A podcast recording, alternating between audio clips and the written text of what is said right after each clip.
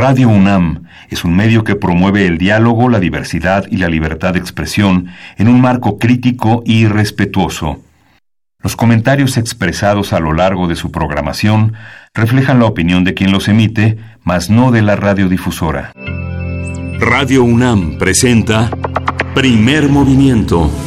El mundo desde la universidad.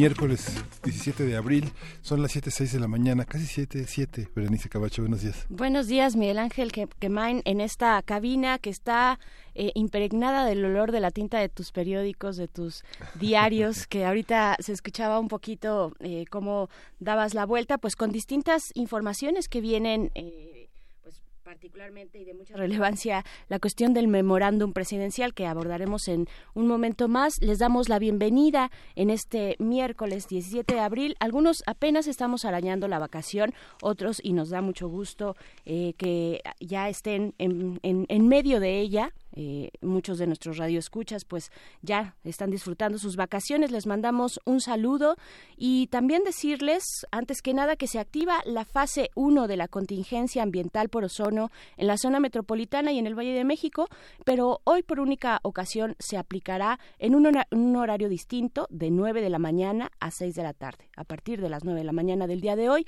y hasta las 6 de la tarde debido pues a esta medida excepcional debido a la baja afluencia vehicular por las vacaciones y sí, las calles están más tranquilas que de costumbre. ¿Cuáles son los autos que no circulan el día de hoy? Pues los que tengan holograma 2 de verificación, también aquellos que tienen holograma 1 con placas en terminación par y así también los vehículos con engomado rojo y holograma 1 y 2. Sí. Esa es eh, pues la atención que uno debe tener sobre esta contingencia ambiental por ozono, repito, de las 9 de la mañana a las 6 de la tarde. Sí, y justamente este restringir las actividades al aire libre, sobre todo para los niños que en estos días no perdonan el parque, pero tener precaución con estas con estos elementos que pueden generar algunos síntomas relacionados con las eh, patologías de las vías respiratorias. Cierto, se espera que hacia el mediodía eh, pues las condiciones mejoren por presencia de viento y también por un día, un cielo un poco más nublado que el día anterior.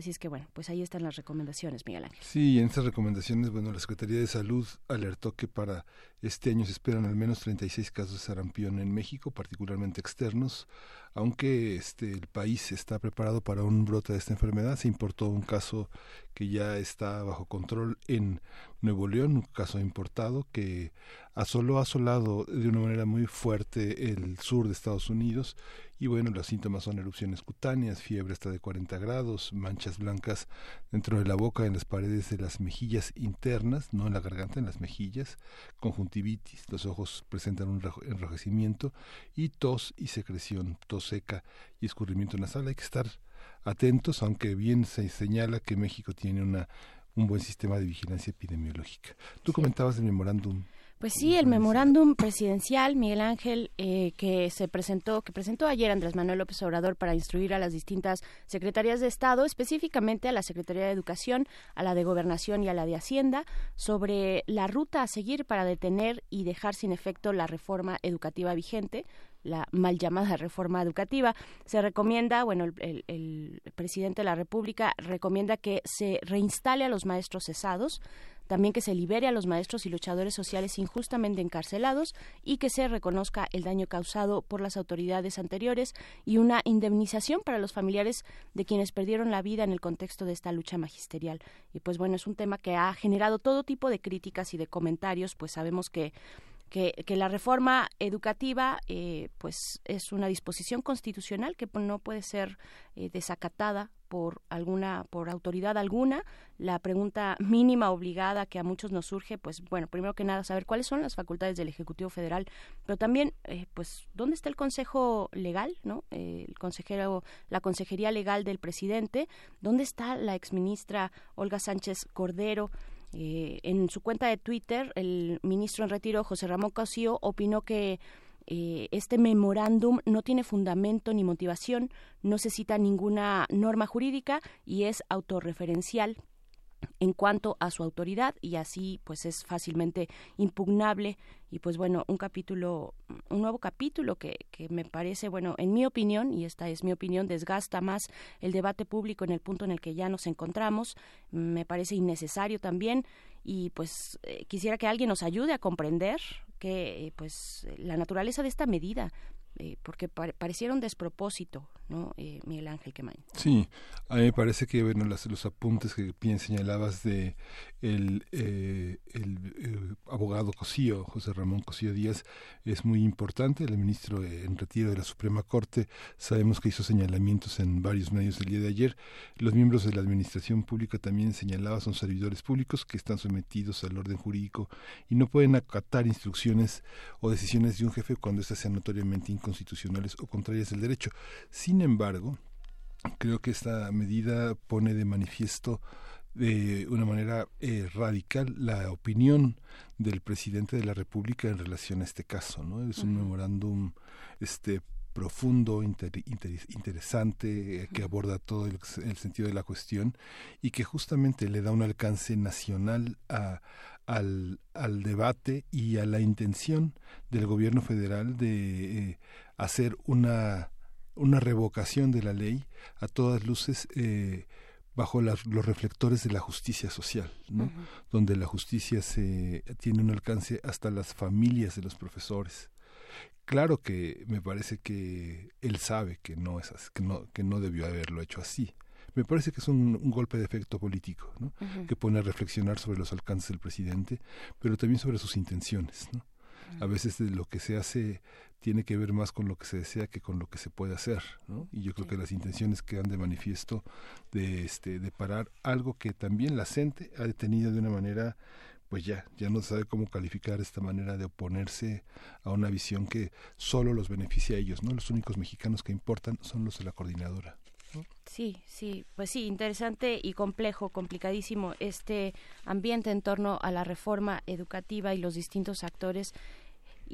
Eh, sí, eh, lo, lo que dices, pues por supuesto, y eso es importante, nos pone a reflexionar en tanto a estas motivaciones políticas que pueda tener el presidente de la República, creo que ha sido muy enfático desde, desde hace mucho tiempo eh, sobre la reforma educativa vigente, ha sido muy enfático en sus, en sus opiniones, en sus posiciones al respecto. Y bueno, ahora viene este memorándum que pues para algunos tendría pues una relevancia más allá de, de un posicionamiento político, dado que es un documento que instruye a las secretarías de Estado, a tres secretarías. Dentro del documento son dos páginas y media, dos cuartillas y media. Ahí se dan eh, una serie de recomendaciones, seis recomendaciones eh, a las distintas secretarías, a la Secretaría de Gobernación específicamente para que realice diligencias eh, necesarias para poner en libertad a la brevedad a maestros y luchadores sociales que todavía se encuentran en prisión. a la Secretaría de Hacienda y Crédito Público también eh, se refiere eh, sobre la nómina del sector educativo que quedará bajo el control de esa secretaría. El proceso de diálogo pues eh, seguirá, esperemos, pero mientras tanto pues el presidente instruye a estas acciones. Es lo que pasaría si estuviera en sus manos, ¿no? Sí, es lo que pasaría. Y es un empujón para los legisladores para que este para que agilicen los, los, temas. ¿no? Yo creo que estas reformas que impulsó el gobierno federal de la administración anterior pasaron por encima de todos, ¿no? es decir, sin importar cuáles eran las consecuencias sociales eh, desde las medidas, ¿no? Es así como la, la, la, modernidad que aplasta, hay que hacer que pase el ferrocarril, no importa sobre de quién, ¿no? Sí, difícil, difícil ponderarlo porque nos encontrábamos en aquellos momentos cuando en 2013, eh, pues en una, en una simulación y también en un acuerdo cupular, ¿no? Sí. Eh, estas eh, reformas, el paquete de reformas estructurales que pues finalmente se decidió de esa manera a través de las cúpulas y entre las cúpulas solamente. Sí, y es esta visión que vimos hoy en Notre Dame, eh, eh, como Peña Nieto y Miguel Mancera hicieron en su momento. Macron dice que Notre Dame va a quedar más bonita de lo que estaba, ¿no? Ese es el descaro. ¿no? Ese es el descaro. Creen que pueden dejar las cosas más bonitas de lo que estaban. cierto.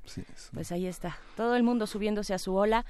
Y nosotros vamos a comentarles qué es lo que va a ocurrir el día de hoy, en este miércoles ya de vacaciones. Vemos el, la luz al final del túnel algunos. en nuestro arranque vamos a continuar con nuestro curso de vacaciones de, cine, eh, este pues esta propuesta que nos trae José Luis Ortega, fundador y editor de la revista Cinefagia, Cristo del celuloide es eh, pues lo que hoy culmina este taller que espero que les haya gustado y les siga gustando en su en su edición de hoy. En las fonografías de bolsillo, como todos los miércoles, vamos a tener a Pavel Granados, que es escritor y un gran cronista de la vida de la vida sonora nacional, ahora director de la Fonoteca Nacional, al frente de una exposición que no debe de perder esta semana sobre Álvaro Carrillo y bueno, este lo tendremos aquí en la cabina. Estará por acá Pavel Granados y después en nuestra nota nacional vamos a platicar con Noé Zabaleta quien es eh, pues periodista corresponsal del semanario en Veracruz de Proceso y también es autor del libro El infierno de Duarte. Vamos a platicar sobre este libro y sobre las condiciones imperantes todavía y desafortunadas en Veracruz. Sí, y la mesa del día vamos a tener una reflexión sobre lo que significa eh, tener una estar a medias res, a medio camino entre el turista y el cronista, ¿no? El hombre que vive el tránsito todos los eh, todos estos periodos en los que hay oportunidad de salir del entorno y lo vamos a tener con Marjorie González Vivanco, y es divulgadora científica, bióloga por la Facultad de Ciencias de la UNAM y la consigna es llévese la basura, no las conchitas.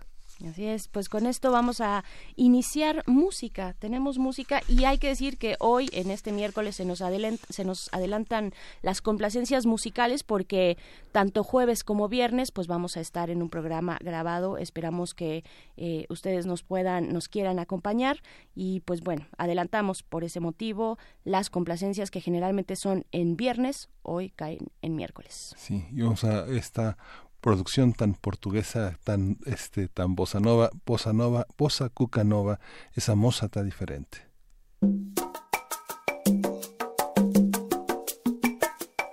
Essa moça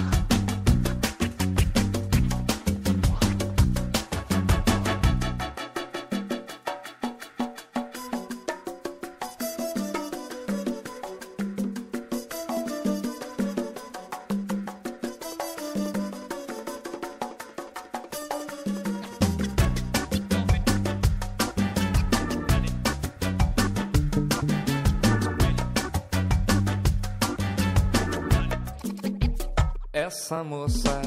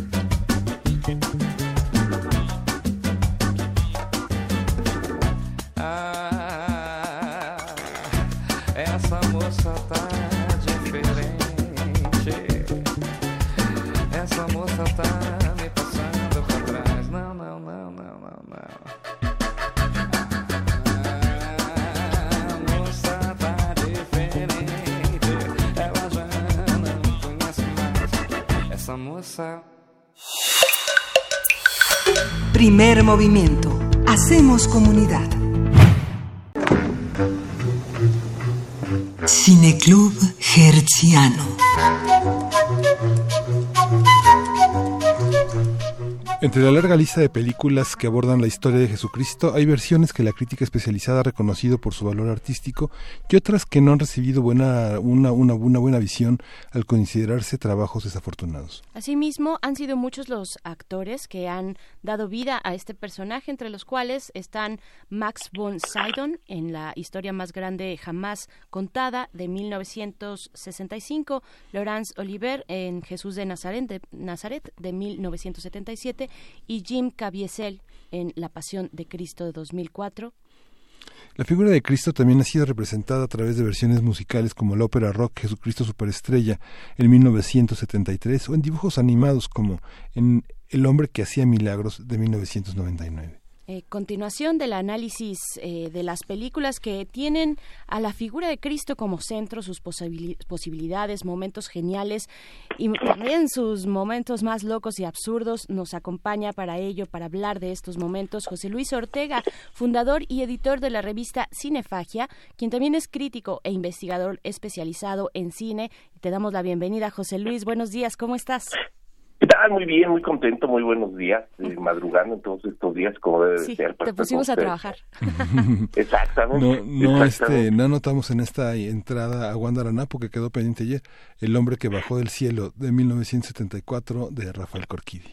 Exactamente, fíjate, eh, ayer estábamos comentando películas eh, de alguna manera polémicas, eh, exhibidas de manera eh, eh, ríspida en su relación con exhibidores, con público y demás. Y fíjate que una de las películas que fue en su momento enlatada, censurada en México, fue justamente a Guandaranapu.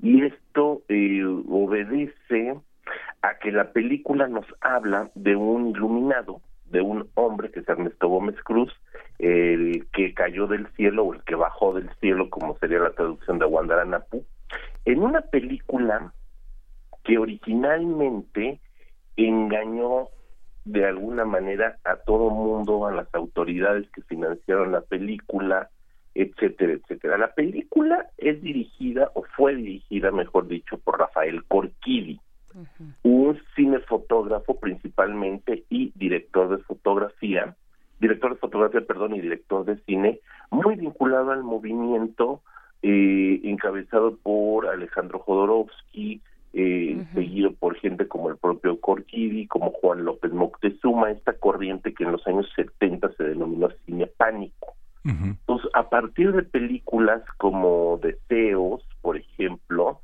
eh, es que este eh, Rafael Corquida establece también un cine muy vinculado, llamémosle a ese eh, neosurrealismo que implantó eh, Jodorowsky en México.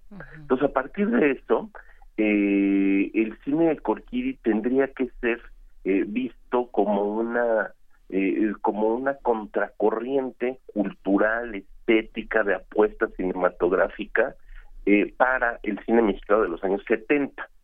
Entonces, ¿a qué voy con esto? A que la película se filmó en Michoacán. Y en el momento de la producción se obtuvieron recursos del gobierno michoacano y se promocionó la película como un vehículo para poner a Michoacán, las bellezas michoacanas, en el exterior eh, de nuestro país. Es decir, se, se tomó la película como una cuestión muy artística, muy de ensayo, muy de vía turística, muy de, de refrendar el compromiso del gobierno con eh, eh, sus, eh, ¿cómo decirlo?, con sus bellezas turísticas, folclóricas, de tradiciones, etcétera, etcétera, ¿no? Cuando se ve la película, bueno, se arma la de Dios es Padre, porque efectivamente lo que estamos viendo es una aproximación eh, de Rafael Corquidi a la Pasión de Cristo, y lo hace a partir de un revolucionario social que es Aguandara Napu, el personaje interpretado por eh, ay, se me va el nombre por este Ernesto Gómez Cruz, por Ernesto Gómez Cruz, uno de los grandes actores del cine mexicano y del teatro mexicano, pero, pero que es eh, un concientizador social, un hombre que está en contra de la política, un hombre que mueve a los obreros a la lucha, un hombre que se encarga de evangelizar de manera izquierdosa a las comunidades indígenas, que tiene relaciones sexuales con cuanta mujer puede, pero que además tiene la posibilidad de, de, hacer milagros, de llevar su palabra a la gente, de eh, dar sermones, de, de, de curar a la gente en algunos momentos de la película y eso hace evidentemente que el gobierno lo tome como un sedicioso, como líder de una facción sediciosa y lo asesine. Más allá del asesinato, vamos a ver que Aguanda Aranapu va a regresar de la muerte para continuar con su obra. Estamos ante una película muy poco vista en, nuestro país, una película, como te dije, estuvo censurada unos, unos cuantos años, después se pudo ver, se pudo ver en, en, circuitos culturales, se pudo ver en circuitos universitarios, eh, la película se exhibió en el Festival de Cannes, se exhibió, se exhibió, perdón, en el Festival de Locarno.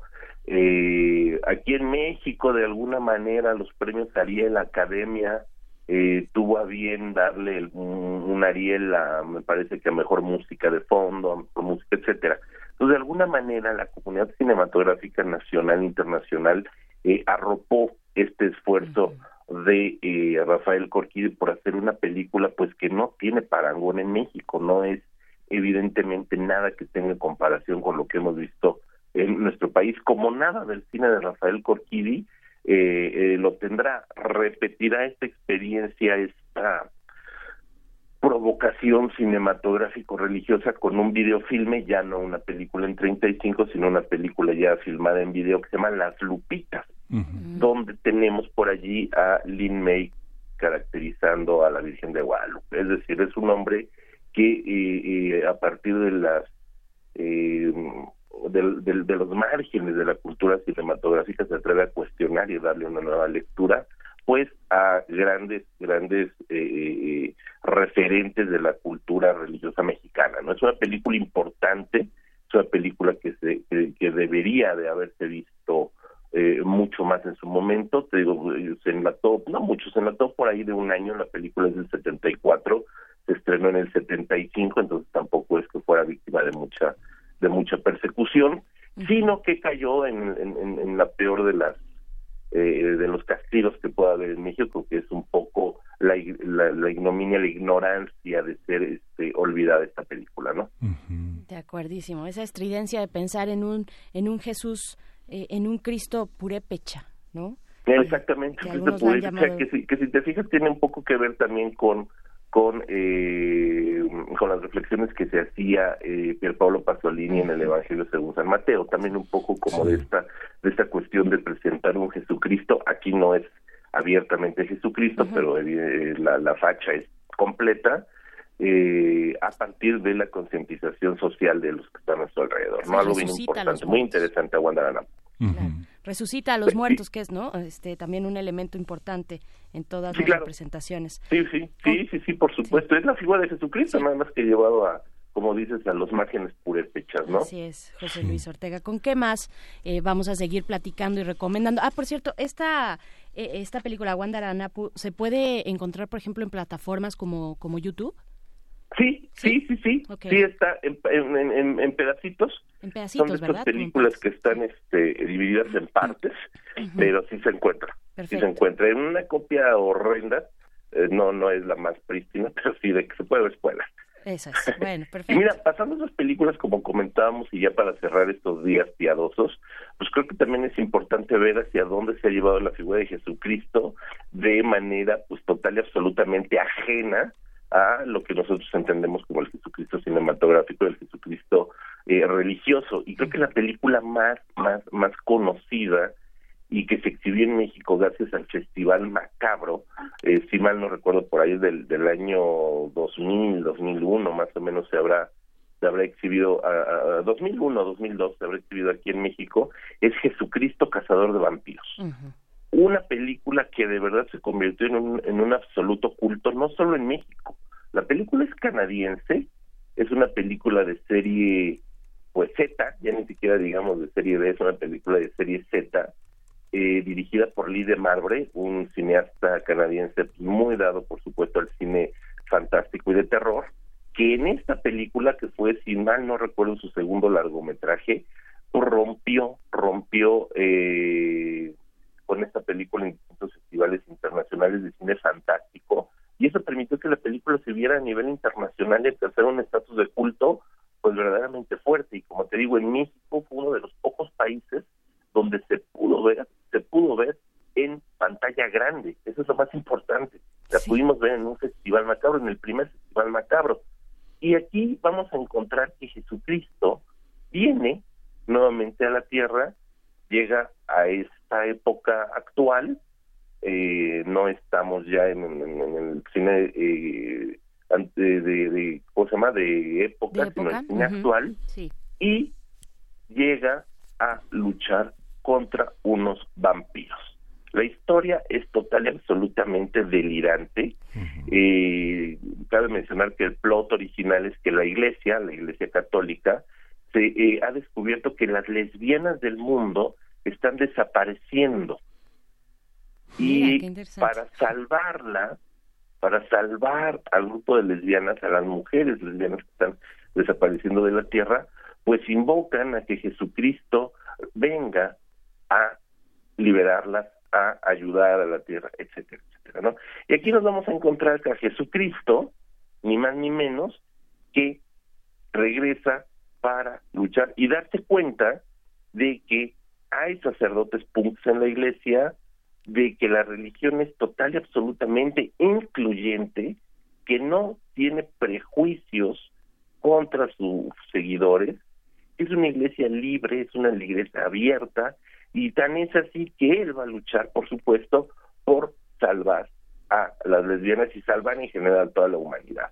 Ahora, lo que hace interesantísima para el público mexicano esta película y que realmente se convirtió en México en el fenómeno de culto que hasta la fecha todavía muchos recordamos, es que hay un momento en que esta lucha de Jesucristo a golpes, a caratazos, en contra de vampiros que pueden desfilar por la luz del sol, es decir, vampiros que pueden andar en plena luz del día, es que llega un momento que Jesucristo ya no puede contra estos vampiros, está siendo derrotado por las fuerzas del mal y tiene que solicitar la ayuda de un ser místico, mítico, a su altura, capaz de luchar hombro con hombro junto al mismo Jesucristo y resulta ser ni más ni menos que Santo el enmascarado de plata. Eso estaba pensando. Yo no la he visto, pero suena completamente a una suerte del santo contra mezclado con New Age, ¿no? Sí. Por supuesto que el santo no es nuestro santo, ni es el hijo de santo, ni es ninguna versión oficial de santo. Es un actor canadiense, de hecho está algo pasado de tamales, que utiliza, eso sí, eso sí, la máscara de santo, y que seguramente, eh, no sé por qué causa, motivo, razón, el hijo de santo no demandó a Lee de Marvel. Es muy conocido que el hijo de santo le da por andar demandando a todo mundo. Entonces, eh, por alguna causa, no sé, no supe que tuviera ningún problema legal. Lee de Marvel, el, director de la película, vino a ese primer festival macabro a presentar Jesucristo Casado de Vampiros en México. Evidentemente dijo que es un fan absoluto del cine eh, de explotación mexicana, del cine de terror mexicana.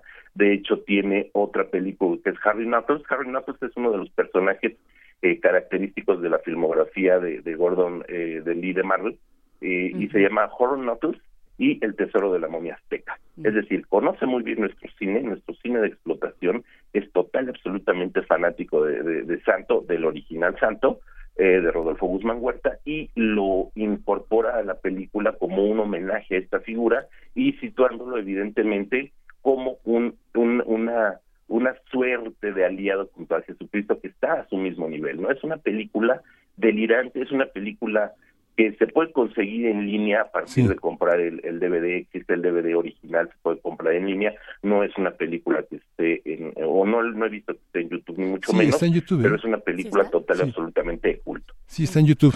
Este José Luis. Ah, mira, está en YouTube, pues bueno, pues aprovecha. Está, está, completo. y sí, Evidentemente no se trata de, de, de, la mejor película estéticamente hablando, pero bueno, simplemente ver a, a, a Santo y a Jesucristo luchando con todo juntos junto en contra pues de los vampiros está genial. El único punto que le pongo en contra el único punto que sí me molestó de la película es que hay un momento en que Jesucristo el Jesucristo barbado y de cabello largo pues decide modernizarse se rasura se corta el cabello muy cortito casi a rape y, bueno y pierde esa cara. Y digo continúa en, en, en toga en algunos momentos pero pierde esa característica. Creo que por allí eh, el líder Marvel debió de haber respetado la, la figura eh, característica de Jesucristo y no traicionarla de alguna manera, cambiándole el look. Es, parte es que tenía era, una, era, una, sobredosis de testosterona el cabello que traía, ¿no? Sí, sí, sí. Sí, sí, sí. Y mira, otra película que va por, lo, por el mismo tono, para continuar rápido, es Ultra Cristo. Ultra Cristo es un es una comedia, pues sí delirante, es una película de Kerry Douglas Dye, Kerry Douglas Dye, y es una película también en el tono de comedia irreverente. Es una película que eh, salió directamente al mercado del DVD, como, como esta sí no se pudo ver en eh, pantalla grande, pero es una película en tono de comedia donde nos presenta la segunda venida de Jesucristo, a este mundo lo que nosotros conocemos como el segundo advenimiento, que tendría que ser el segundo advenimiento, y resulta que cuando Jesucristo aparece en la época actual, en los años 2000, la película es del 2003, se da cuenta que nadie, absolutamente nadie le hace caso, nadie cree ya en la iglesia, nadie cree en Jesucristo, nadie cree en este milagro de la de, de la salvación de los pecados a través de su de su de su sacrificio y se da cuenta que la manera más fácil de ganar adeptos es convirtiéndose en un superhéroe. Y a partir de eso, pues lo vamos a ver cómo cambia la toga y la bata por un uniforme más parecido a estos mayones de, de, superhéroes que en lugar de la S de Superman tiene una cruz en el pecho y que se va a hacer llamar Ultra.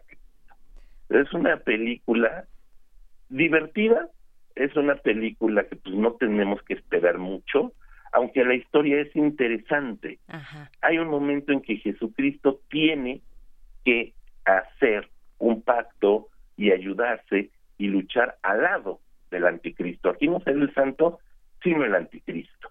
Entonces, ¿y qué, vemos? O a lo mejor yo estoy muy fumado y muy volado, pero ¿qué vemos tanto en Jesucristo Cazador de Vampiros como en Ultracristo? Un discurso, si ustedes quieren, demasiado subterráneo, demasiado pequeñito, demasiado perdido entre la hilaridad y la irreverencia, pero nos habla de la necesidad de romper los paradigmas en la Iglesia Católica.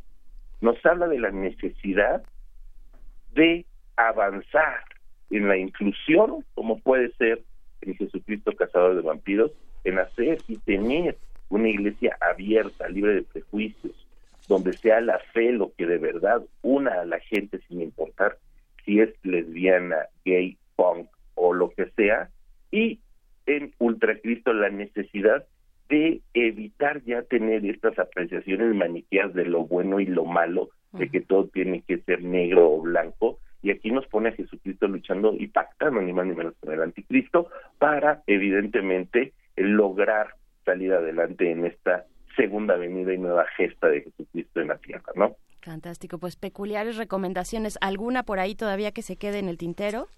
Pues mira, nada más, esta no es una película, esta es este una serie de anime que Ah, viene de un manga, de un manga que son estos eh, cómics japoneses, que seguramente muchos de los escuchas son fan, aquí en México. Hay muchísimo fan del, del manga y de la animación, que es eh, eh, Saint Young Men, que son los eh, santos hombres jóvenes en español, en español de España se conoce como las vacaciones de Jesús y Buda, y es una obra que está eh, basada, como, como se lo dije, es un es una animación japonesa que está basada en un manga japonés donde se nos pone a las figuras de Jesucristo y de Buda viviendo juntos en un apartamento en Tokio tomándose unas vacaciones en la tierra. Fantástico. No sé si ustedes han visto una serie que está actualmente en Netflix, se llama Lucifer, donde tenemos que Lucifer se aburre de estar en el infierno y se viene a Los Ángeles a pasársela muy bien. Es exactamente el mismo principio que ya nos había presentado en, en el 2007 eh, este Saint Youngsman, esta, este, estas animaciones de las vacaciones de Jesús y Buda. Y justamente vamos a ver cómo los dos personajes están eh, eh, paseándose sobre Tokio, teniendo una vida mundana. Eh, ambos son Jesucristo y Buda, es decir, no esconden eh, sus personalidades, son amigos, se llevan muy bien. Eh, Jesucristo es personificado como, eh, como- no, no extravagante, pero sí como una personalidad eh, pues más eh, alegre, una personalidad muy dicharachera que le gusta hacer juegos de palabras, que, que juega mucho con estos ademanes propios de la animación japonesa, de que se alegre y brinca y mueve los brazos.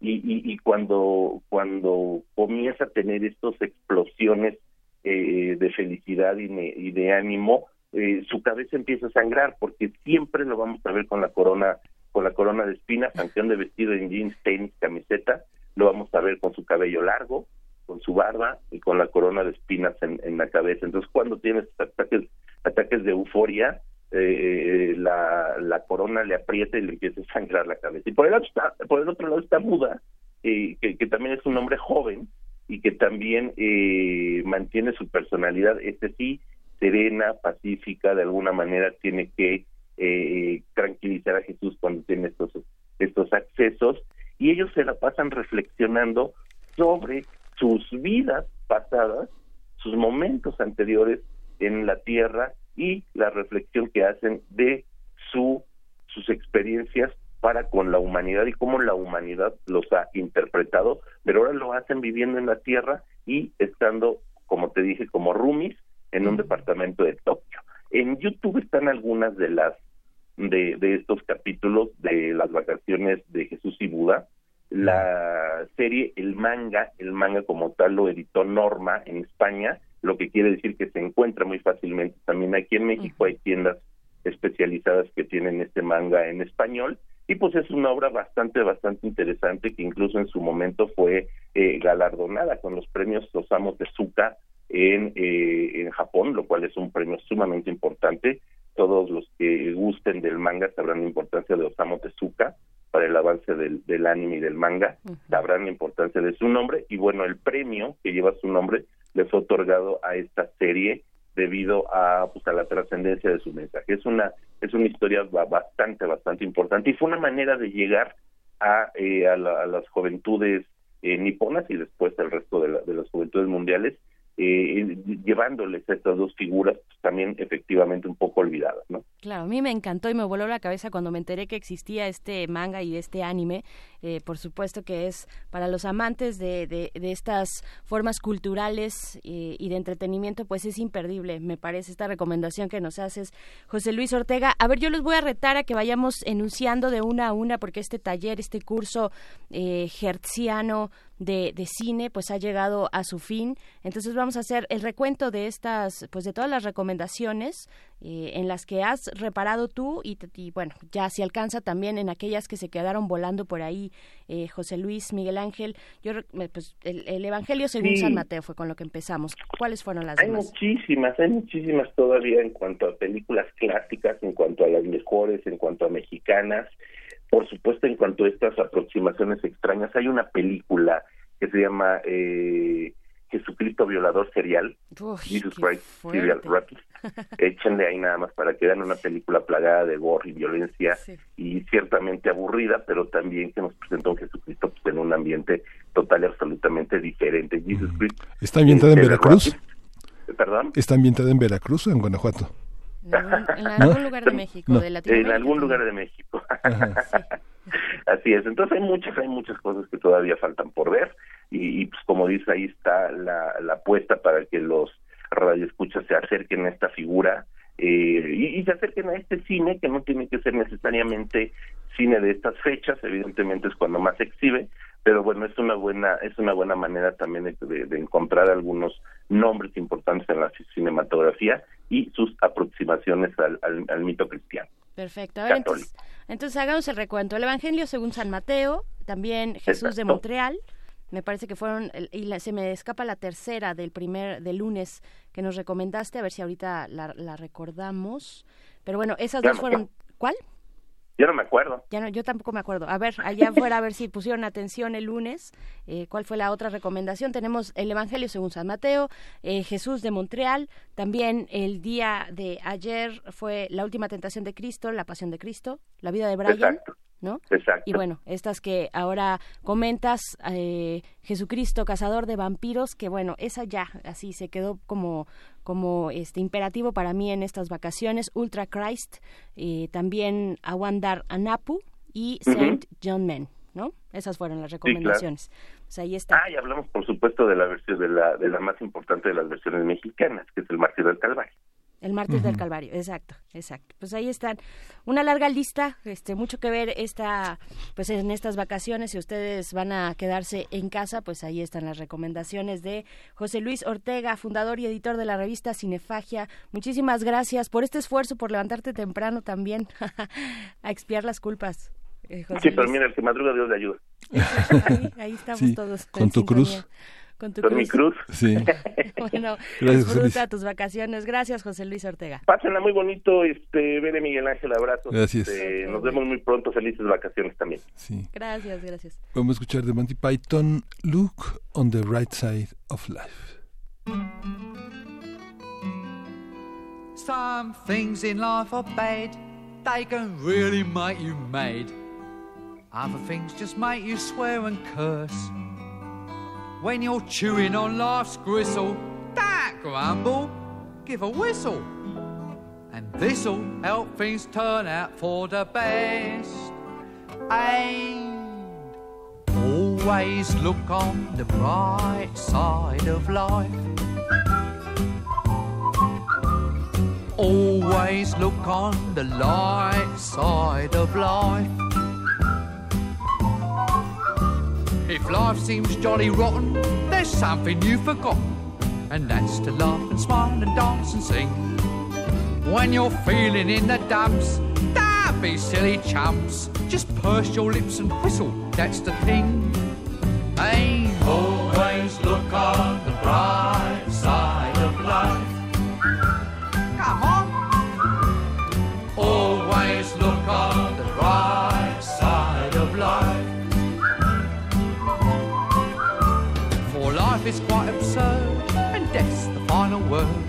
must always face the curtain with a bow. Forget about your scene, give the audience a grin. Enjoy it, it's your last chance anyhow. So always look on the bright side of death. Uh, just before you draw your terminal breath. Life's a piece of shit when you look at it. Life's a laugh and death's a joke, it's true. You'll see it's all a show, keep 'em laughing as you go. Just remember that the last laugh is on you. And always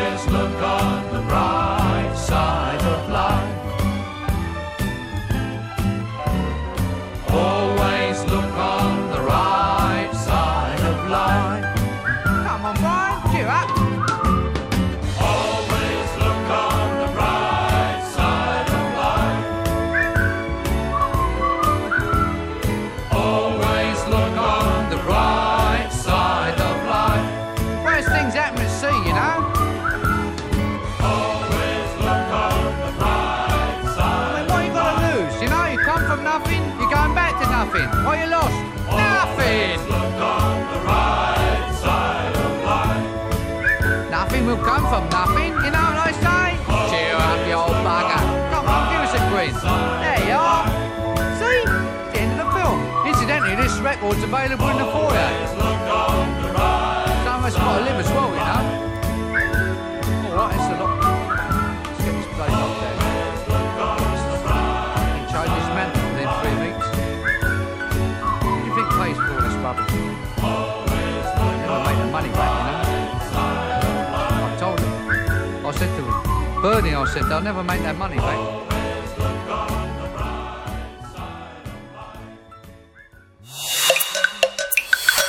Primer movimiento. Hacemos comunidad. Regresamos aquí a la primera hora de primer movimiento y faltan algunos minutos, faltan ocho minutos para que den las ocho de la mañana y nos despidamos de la radio universitaria de Chihuahua que esperamos que los radioescuchas de aquella entidad del norte eh, nos colaboren con eh, postales sonoras. ¿Cómo se oye Chihuahua por, por allá? ¿Cómo la podemos oír por acá? Berenice Camacho. ¿Y cuáles son, así es Miguel Ángel, cuáles son también eh, pues las actividades que se realizan allá en Chihuahua y más adelante también pasaremos a, eh, a Morelia, a enlazarnos a Morelia? ¿Qué actividades con motivo de la Semana Santa, la Semana Mayor, se realizan en los distintos puntos de la República? Pues estaría interesante que nos manden sus postales sonoras. Nuestras redes sociales están dispuestas y más que atentas para leerles y nosotros aquí en cabina también, eh, arroba PMovimiento en Twitter y en Facebook nos pueden enviar sus mensajes a través del sitio Primer Movimiento, precisamente. Y pues bueno, eh, muchos comentarios ha dejado este cineclub hertziano de Semana Santa, este eh, pues que, que se ha titulado, que hemos titulado Cristo en el celuloide. Pues bueno, muchas recomendaciones. Díganos también ustedes de aquellas que se quedaron fuera, pues cuáles son sus favoritas o de estas, de estas también que eh, José Luis Ortega nos hizo el favor de comentar, pues cuáles, cuáles son sus favoritas, cuáles son las que están emplazadas a, a, ver. A mí me gustó mucho esta recomendación de eh, pues eh, esta figura del santo a un lado de Jesucristo que luchan contra los vampiros y salvan a las lesbianas del mundo. Jesucristo cazador de vampiros se llama esta propuesta. También eh, el, el cómic eh, y el manga de Saint John Men también es una recomendación importante.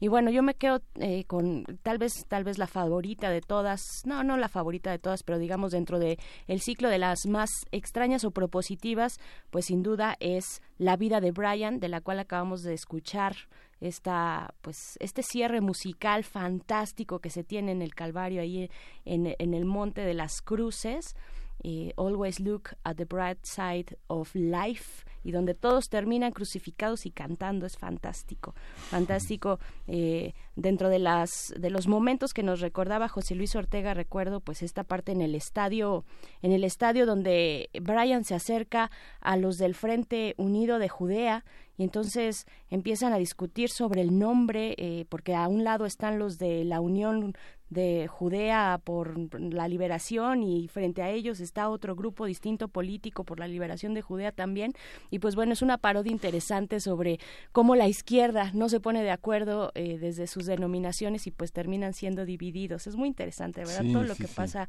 a través del Monty Python y en específico de la vida de Brian ¿no? Sí. Hoy nos decía Manuel Silva que, empezaba muy temprano, si arrancábamos un poco más temprano y en la misma frecuencia de Manuel Silva que está en los controles estaba el presidente de la República anunciando un, un tema muy importante que es eh, el tema de los criterios de selección técnicos para la publicidad oficial. Es un anuncio que se esperaba tal vez desde el primero de diciembre que es este que es que es muy importante porque la publicidad oficial no debe ser un mecanismo para premiar o castigar a un medio.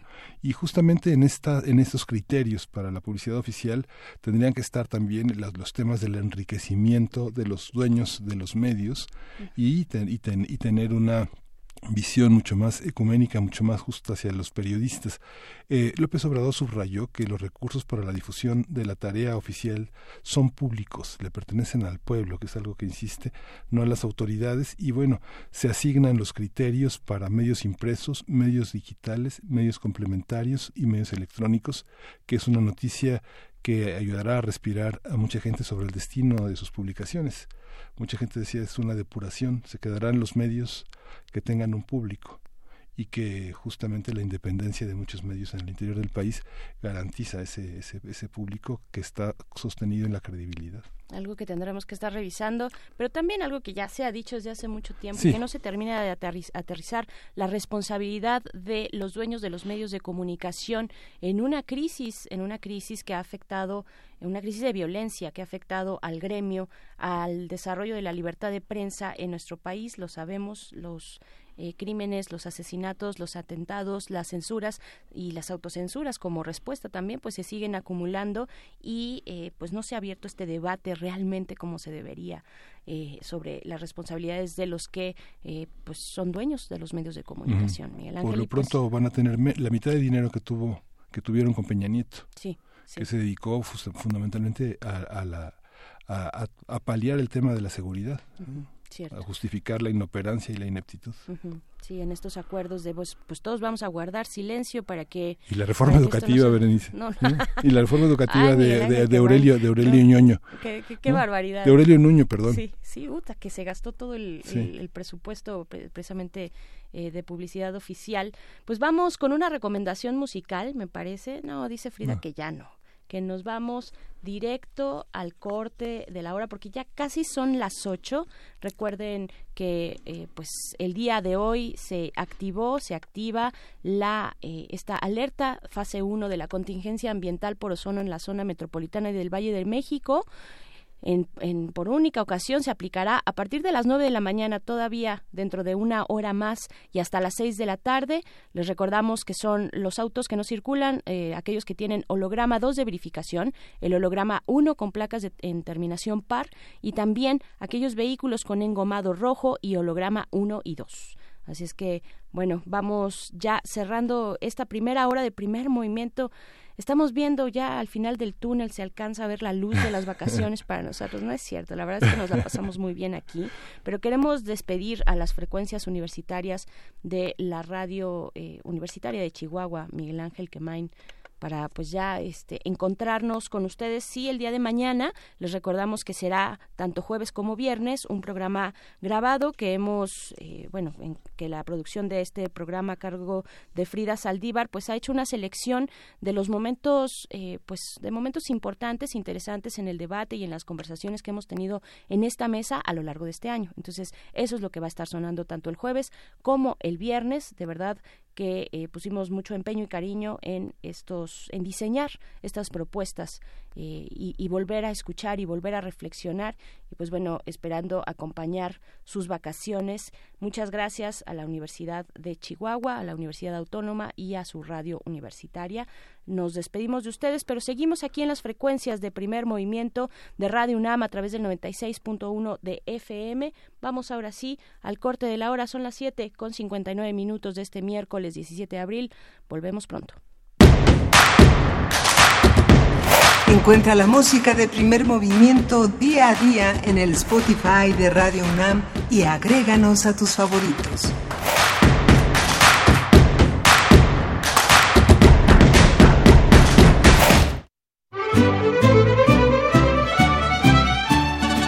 Diversos crímenes comete el bronce. Matan personas las balas. Asesinan parte de nuestra historia las esculturas. Zapata vivo 100 años de Chinameca. A 100 años de Chinameca. Una serie dedicada al caudillo del sur, su contexto, convicciones, demandas y vigencia. De lunes a viernes, del 8 al 19 de abril. Del 8 al 19 de abril. Mediodía con 30 minutos. O sintoniza la retransmisión a las 5 y media de la tarde. 5 y media de la tarde. 96.1 de FM. Radio UNAM. Experiencia sonora. En Chinameca murió el agrarista suriano. Zapata vivo, a 100 años de Chinameca. Hace 10 años abriste tu cuenta de Facebook. Tu celular no era inteligente. Revelábamos nuestras fotos. Comenzaste a escuchar descargacultura.unam soy Teddy López Mills. Soy Mempo Giardinelli. Soy Luisa Valenzuela. Soy Oscar de la Borbolla. Soy Wendy Guerra. Soy Fabricio Mejía Madrid y estamos celebrando los 10 años de descargacultura.unam. Cumplimos 10 años y queremos festejarlo contigo. Misael ayudó a construir esta carretera, por donde va su nieta María, en el carro que le prestó su vecina Marta para llevarla a su boda con Francisco. El papá de Francisco, Sergio, es carpintero y fue quien construyó las bancas para la boda. Si alguno de ellos no hubiera participado, este beso jamás habría sucedido. La democracia es como la vida. Si participamos todas y todos, crece y sigue adelante. Para seguir construyendo nuestra democracia, contamos todas. Contamos todos. INE. Nueve de cada diez incendios forestales son provocados por actividades humanas. Si enciendes una fogata en el bosque o en la selva, hazlo en un espacio alejado de árboles, troncos, pasto y hojarasca. Antes de irte, asegúrate de apagarla completamente. Si ves un incendio forestal, repórtalo al 911 o al 01800 4623 6346. Prevenirlo es más fácil que combatirlo. Sistema Nacional de Protección Civil. Secretaría de Seguridad y Protección Ciudadana. El mundo es un peligro. Entre la guerra, el fanatismo, la intolerancia y el exilio, el mayor de sus peligros es ser mujer. Lunes de Teatro de Radio UNAM te invita a conocer la historia de supervivencia de tres mujeres en Medio Oriente en la puesta en escena Rosas Transfiguradas. Dirección y coreografía de Héctor Liceaga. Todos los lunes de abril a las 20 horas en la sala Julián Carrillo de Radio UNAM. Adolfo Prieto, 133, Colonia del Valle, cerca del Metrobús Amores. Entrada libre. Sobrevivir muchas veces significa perderlo todo. Radio UNAM, experiencia sonora.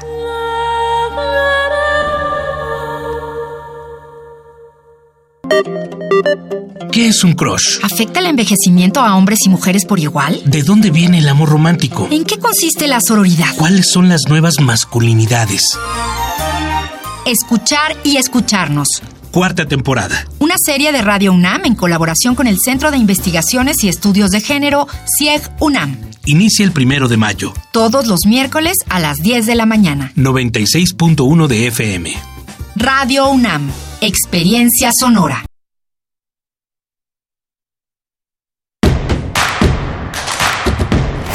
Encuentra la música de primer movimiento día a día en el Spotify de Radio UNAM y agréganos a tus favoritos.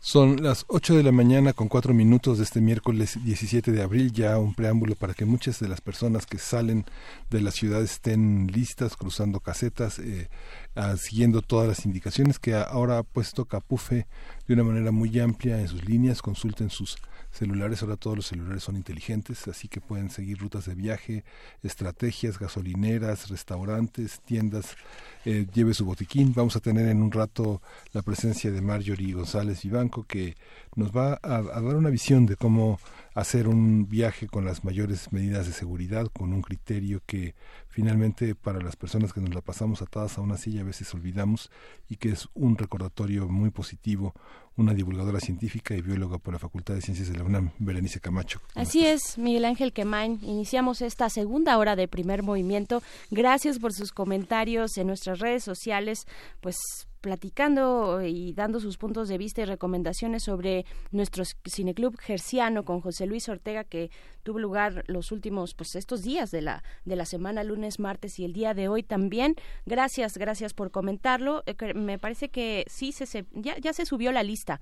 La lista de todos los títulos que pues en los que reparamos en los que nos detuvimos porque son muchísimos los mencionados pero aquellos en los que se hizo en hincapié pues ya están en nuestra cuenta de Twitter arroba PMovimiento. Ahí gracias eh, Nuche por estar pendiente en nuestras redes sociales y por compartirnos pues este, este listado de recomendaciones cinematográficas que abordan la vida de Jesús y pues bueno, muy ad hoc para estas, para estas fechas. Eh, pues eso que comentabas, Miguel Ángel, la forma en la que en la que nos hacemos, eh, eh, en la que somos turistas, en las que en la que vamos a visitar otros lugares, pues hay que hacerlo de manera responsable. No se trata de, de, ser pesados ni mucho menos, sino simplemente de tener esa conciencia de que, pues, eh, al lugar, ahora sí que no al lugar al que fueres haz lo que vieres, sino más bien pon el ejemplo, pon el ejemplo y hemos titulado esa mesa que tendrá lugar más adelante como llévese la basura, no las conchitas, no las conchitas de la playa, esas se quedan ahí y todo lo que uno vea en estos espacios, principalmente los espacios naturales, pues hay que conservarlos, hay que cuidarlos, hay que revisar hay que reflexionar sobre nuestro papel como turistas, qué significa eh, ser turista en un siglo XXI, en un momento tan importante donde el cambio climático pues es una realidad, no para todos, no para Donald Trump, no para algunos, pero eh, sí para, para la mayoría y para eh, muchos estudios científicos que así, que así lo reflejan, pues hay que ser responsables como turistas. Estaremos platicando con Marjorie González Vivanco, y pues divulgadora de la ciencia, bióloga por la Facultad de Ciencias de la UNAM, sobre qué significa ser un turista responsable con la naturaleza. Y también antes, antes de eso, estaremos en nuestra nota nacional platicando sobre un libro, un libro que se titula El infierno de Javier Duarte. Eh, pues es el pretexto, digamos, si lo necesitáramos, el pretexto perfecto para volver a acercarnos a las lecturas de, eh, pues, de lo que está ocurriendo en Veracruz. Vamos a platicarlo con su autor, que también es periodista del semanario Proceso allá en ese estado, que es Noé Zabaleta. Y pues bueno, la poesía necesaria de la cual no hemos hablado, y pues ya yo ya levanto la mano de una vez. Pues sí, ya con esa me despido. Así es que vámonos ya a la nota nacional. Esto es primer movimiento. Primer movimiento. Hacemos comunidad. Nota del día. El infierno de Javier Duarte. Crónicas de un gobierno fatídico contiene textos del periodista Noé Zabaleta que relatan la corrupción y el crimen organizado registrado en el estado de Veracruz durante el sexenio del exgobernador. A pesar del cambio de gobierno, la situación en esta entidad pues no ha mejorado todavía, son pocos meses, pero no ha mejorado. Actualmente hay una guerra de cifras entre el gobierno de Cuitlagua García y el fiscal Jorge Winkler. De acuerdo con un recuento periodístico, en lo que va del actual gobierno estatal han sido asesinadas 26 mujeres y más de 150 hombres han sido ejecutados por armas de fuego. Asimismo, Veracruz encabezó la lista de estados con mayor número de secuestros registrados de diciembre de 2018 a marzo de 2019, al contabilizar 192 casos, según la organización Alto al Secuestro. Mientras tanto, el mandatario Cuitláhuac García confirmó que el fiscal Jorge Winkler no fue invitado a la reunión de seguridad con el presidente Andrés Manuel López Obrador que se realizará el próximo 22 de abril. A partir del libro de Noé Zabaleta y sobre Javier Duarte y la política en Veracruz, vamos a hablar sobre lo que ha seguido en términos jurídicos, sociales y políticos para este Estado, cómo se han realineado las fuerzas y en qué situación se encuentra la sociedad civil con respecto al gobierno local y federal. Está con nosotros ya en la línea Noé Zabaleta, autor del libro El infierno de Javier Duarte, de Ediciones Proceso y corresponsal de este semanario en Veracruz. Bienvenido, Noé. Miguel Ángel muy buenos días. Un saludo a todo el auditorio de Radio UNAM. Buenos días a ti, Noé, Noé Zabaleta, por eh, pues platicar de nuevo con nosotros sobre pues sobre lo que está ocurriendo en Veracruz. Más adelante te vamos a proponer también que pasemos, pues, eh, ahondemos, profundicemos un poquito más en el en este libro, El infierno de Javier Duarte, del cual eres autor. Pero eh, danos un panorama por favor, recuérdanos qué es lo que está pasando, cómo han evolucionado las cosas en Veracruz, eh, pues en un contexto de violencia que ya hemos platicado, del cual somos conscientes, pero que es bueno repasar.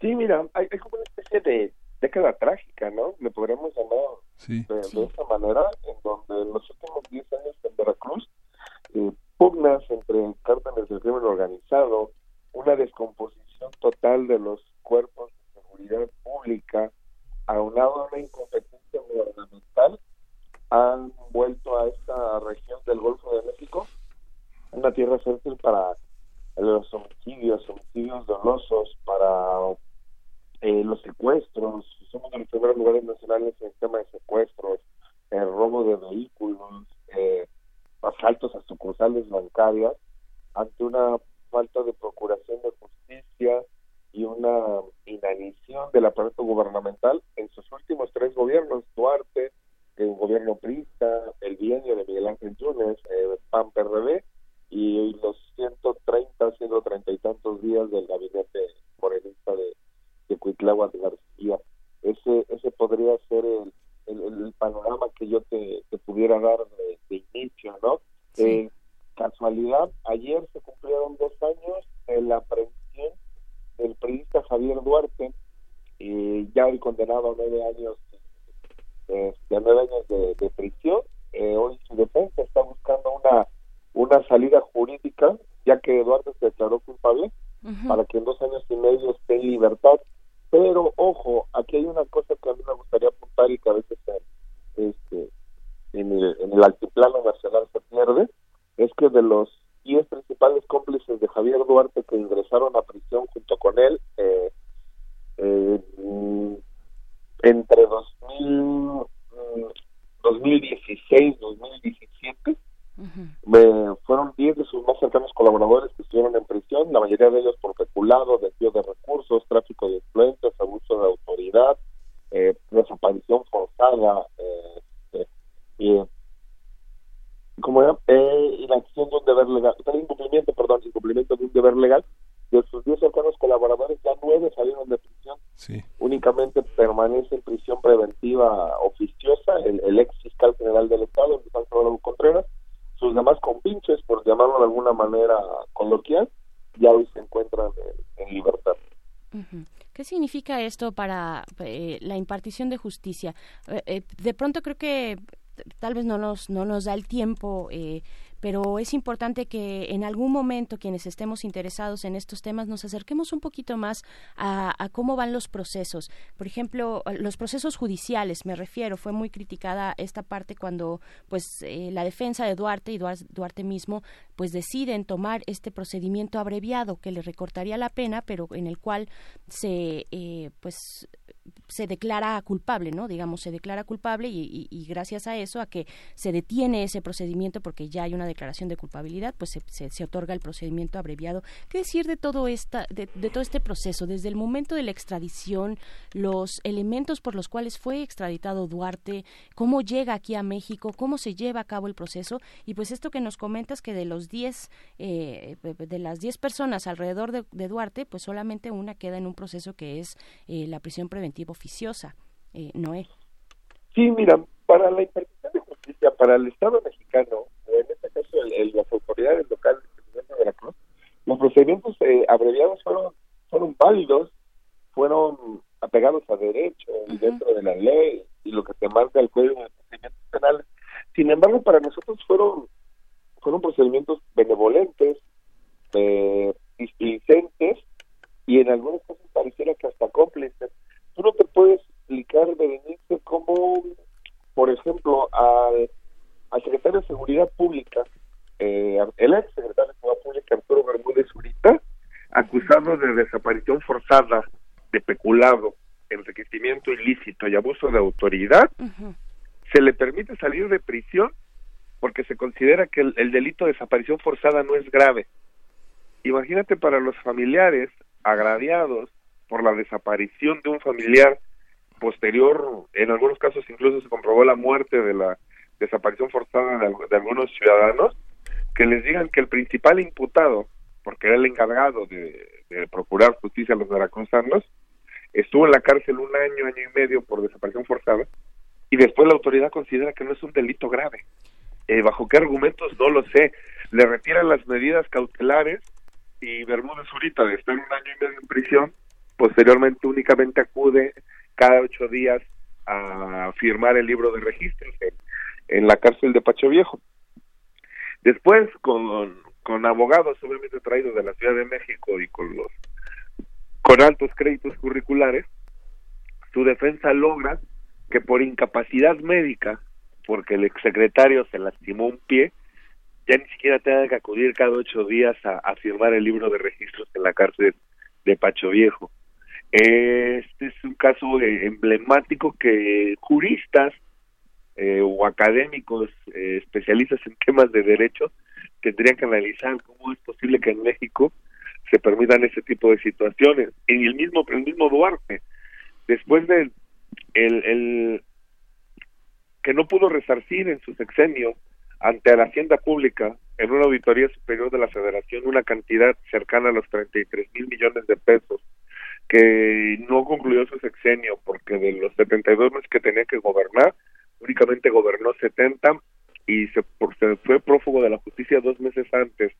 Eh, un funcionario que benefició a medio centenar de servidores públicos con casas de lujo, haciendas, ranchos, que utilizó el erario público como si fuera la alcancía de su casa, únicamente le dan nueve años, y de los cuales ya cumplió dos, y su defensa está buscando que en dos años ya esté en libertad.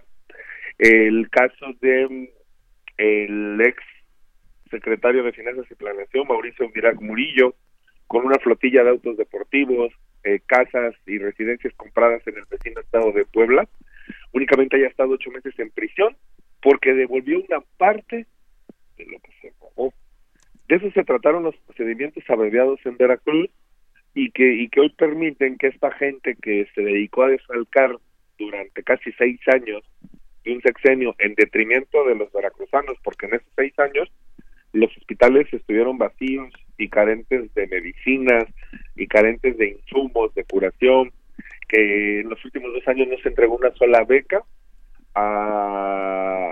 al, al, del Programa Nacional de Becas, las becas llamadas manutención, a aquellas personas de bajos recursos y que tenían excelencia académica, que se cancelaron los intercambios de estudiantes brillantes eh, que, que estaban en el extranjero y que tuvieron que abandonar sus estudios de intercambio y regresar a México porque el Estado les dejó de depositar eh, el apoyo académico, que algunos jubilados y pensionados fallecieron porque su pensión no llegaba y este y no llegaba mes con mes y era su única forma de administrarse tanto medicinas como alimentos, porque incluso muchos pensionados carecían ya de algún familiar.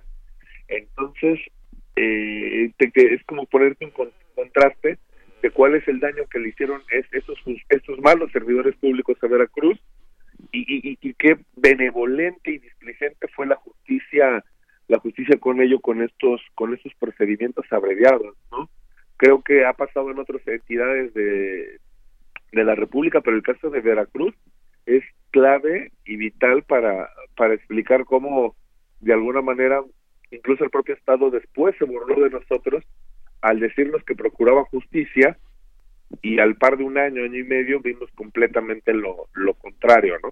Claro, yo creo que no hay... Eh, vaya, a, pesar de que ha pasado ya tiempo, no, no, hay, no hay temporalidad para el asombro para el asombro que nos genera siempre eh, recordar, ver y ver también las secuelas eh, de, del daño que, dejaron estos, estos vamos muy entre comillas servidores públicos eh, al estado al estado de Veracruz es, es, algo que sabemos, es algo que se ha dicho, que ha salido en las, en, las notas, en los diarios, en las noticias, eh, se ha reportado mucho al respecto, pero a mí me interesa saber también y preguntarte tú como especialista en este tema desde el ángulo periodístico, que te has metido, que te has sumergido, que has visto los procesos, que has visto los documentos, pues me interesa saber qué, qué, qué es lo que está pasando en, en, temas de justicia. Sabemos el gran daño y no nos deja de asombrar el gran daño que han eh, perpetrado estos personajes, pero ¿qué pasa entonces con la justicia? ¿Dónde?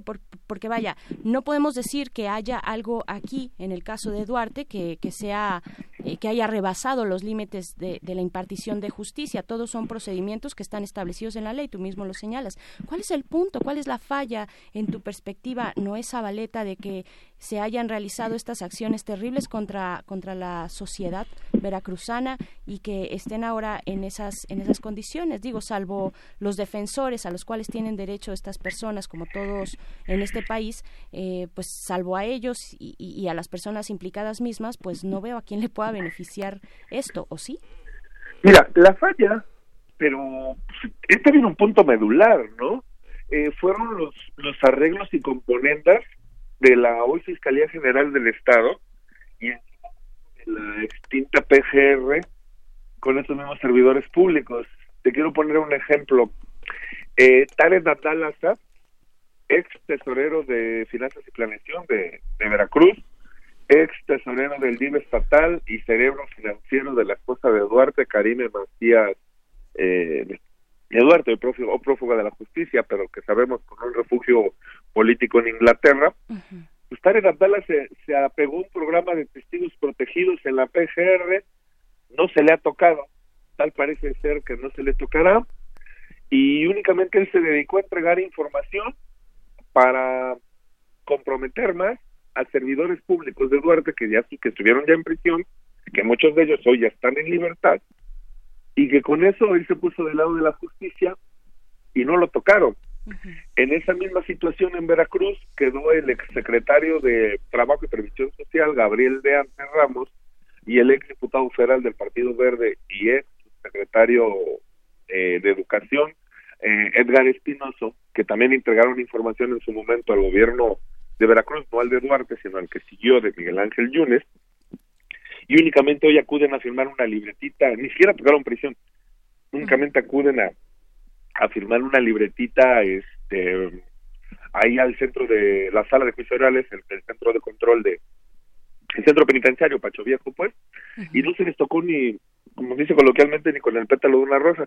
Un ejemplo que a, a mí no me gusta utilizar mucho, pero que te sirve para evidenciar el grado de componendas entre estos imputados o, delincuentes, porque hay que llamarles así, de esa manera, con los posteriores gobiernos, es el caso de Xochil, Xochil 3, señalada como la novia de Javier Duarte, o, amante, como se le manejó en medios nacionales, quien admitió, bueno, sí, Duarte del erario público me regaló tres casas residenciales, las tres las tres ubicadas en un fraccionamiento residencial llamado Costa Y Xochitl 3 se apega al procedimiento abreviado, se pasa menos de 15 días en una cárcel, regresa a dos casas compradas con el erario público y se queda con una, con una residencia cuyo valor está, está entre los 3 y 5 millones de pesos y también le dejan una camioneta Land Rover que también se compró con el erario público porque así está declarado en las carpetas de investigación.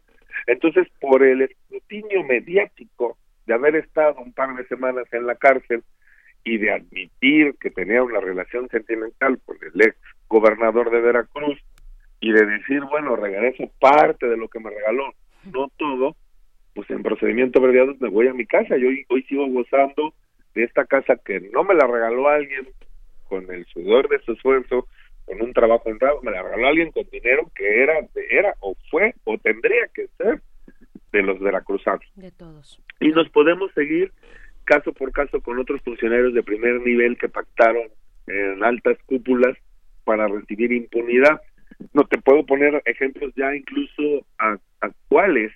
El, el ex jefe de asesores de Javier Duarte, Juan Manuel Velázquez Yunes, hoy trabaja en el Senado de la República con la bancada de Morena. Eh, hay otra media decena de funcionarios que en su momento trabajaron en el sexenio de Duarte y hoy apoyan asesoría, con asesoría, con consultoría, son funcionarios de medio nivel ya en la administración del morenista Cutlava García Jiménez. Eh, son personas que en su momento tenían el sello o la etiqueta de duartistas, por llamarlos de alguna manera, y que hoy ya están ingresados en, en el gobierno, en el poder en turno, en, el cual es, es mayoría, ¿no? Entonces, este, si con lo que te comento ahorita hay varias causales.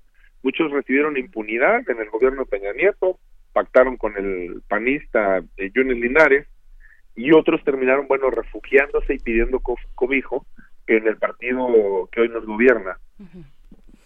¿Cómo hacer con estas, cómo hacer con esta situación? ¿Cómo lo, qué parte del pueblo veracruzano, de la sociedad veracruzana, es capaz de mirar esto que estás diciendo? ¿Se ve, es, es, claro para la gente que está mirando desde la universidad, desde escenarios, organizaciones civiles, todo esta, toda esta forma de impunidad, de olvido, de desmemoria? Sí, mira, mira en su momento se señaló, en su momento existió mucha indignación, pero eh, lamentablemente, y te lo digo, hoy hoy bueno a cobrar relevancia Javier Duarte porque hace dos años fue aprendido en, el balneario de Palajachel, eh, Guatemala, en una zona turística entre volcanes. Pero fuera de eso, entre tantos escándalos nacionales que nos hemos perdido y tantos escándalos que siguieron sucediendo en Veracruz, que pareciera que el, tema Javier Duarte pasó de moda. Pero pues tú platicas con alguna, algún académico de la universidad y seguirá hablando de la herencia maldita que nos dejó Javier Duarte. Tú platicas con alguien de la prensa local, además de, servidor, y también te, te dirá a partir de Duarte se descompuso y se pudrió todo.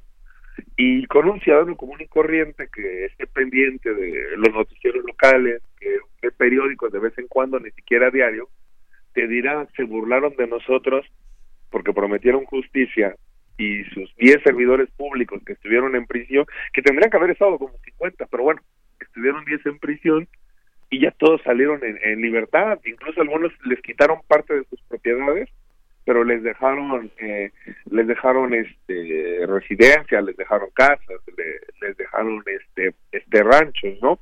Incluso hoy hay hay casas que fueron compradas en, millones de pesos eh, decoradas con, con inmuebles extranjeros que el gobierno decomisó y hoy los tiene, pero no sabe qué hacer con ellos, porque no los han logrado vender, porque fueron comprados a precios estratosféricos, porque incluso esos inmuebles hoy tienen eh, la mancha de la mancha y el estigma de corrupción, de mal habidos, de mobiliarios exquisitos que quien quisiera comprar esos inmuebles, el mobiliario no, el mobiliario o la forma en que fueron decorados no les interesaría.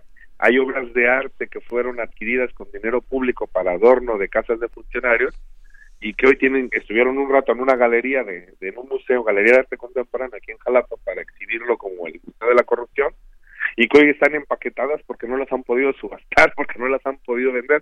Entonces, en esa tesitura, el, ciudadano común y corriente de Veracruz se siente defraudado, se siente burlado, así como de, pues todo lo de Duarte se montó un show, no hubo procuración de justicia y únicamente una cuestión de rentabilidad político-electoral el ciudadano común y corriente se le dio a tole con el dedo de que esta gente se la pasaría años tras las rejas. Claro.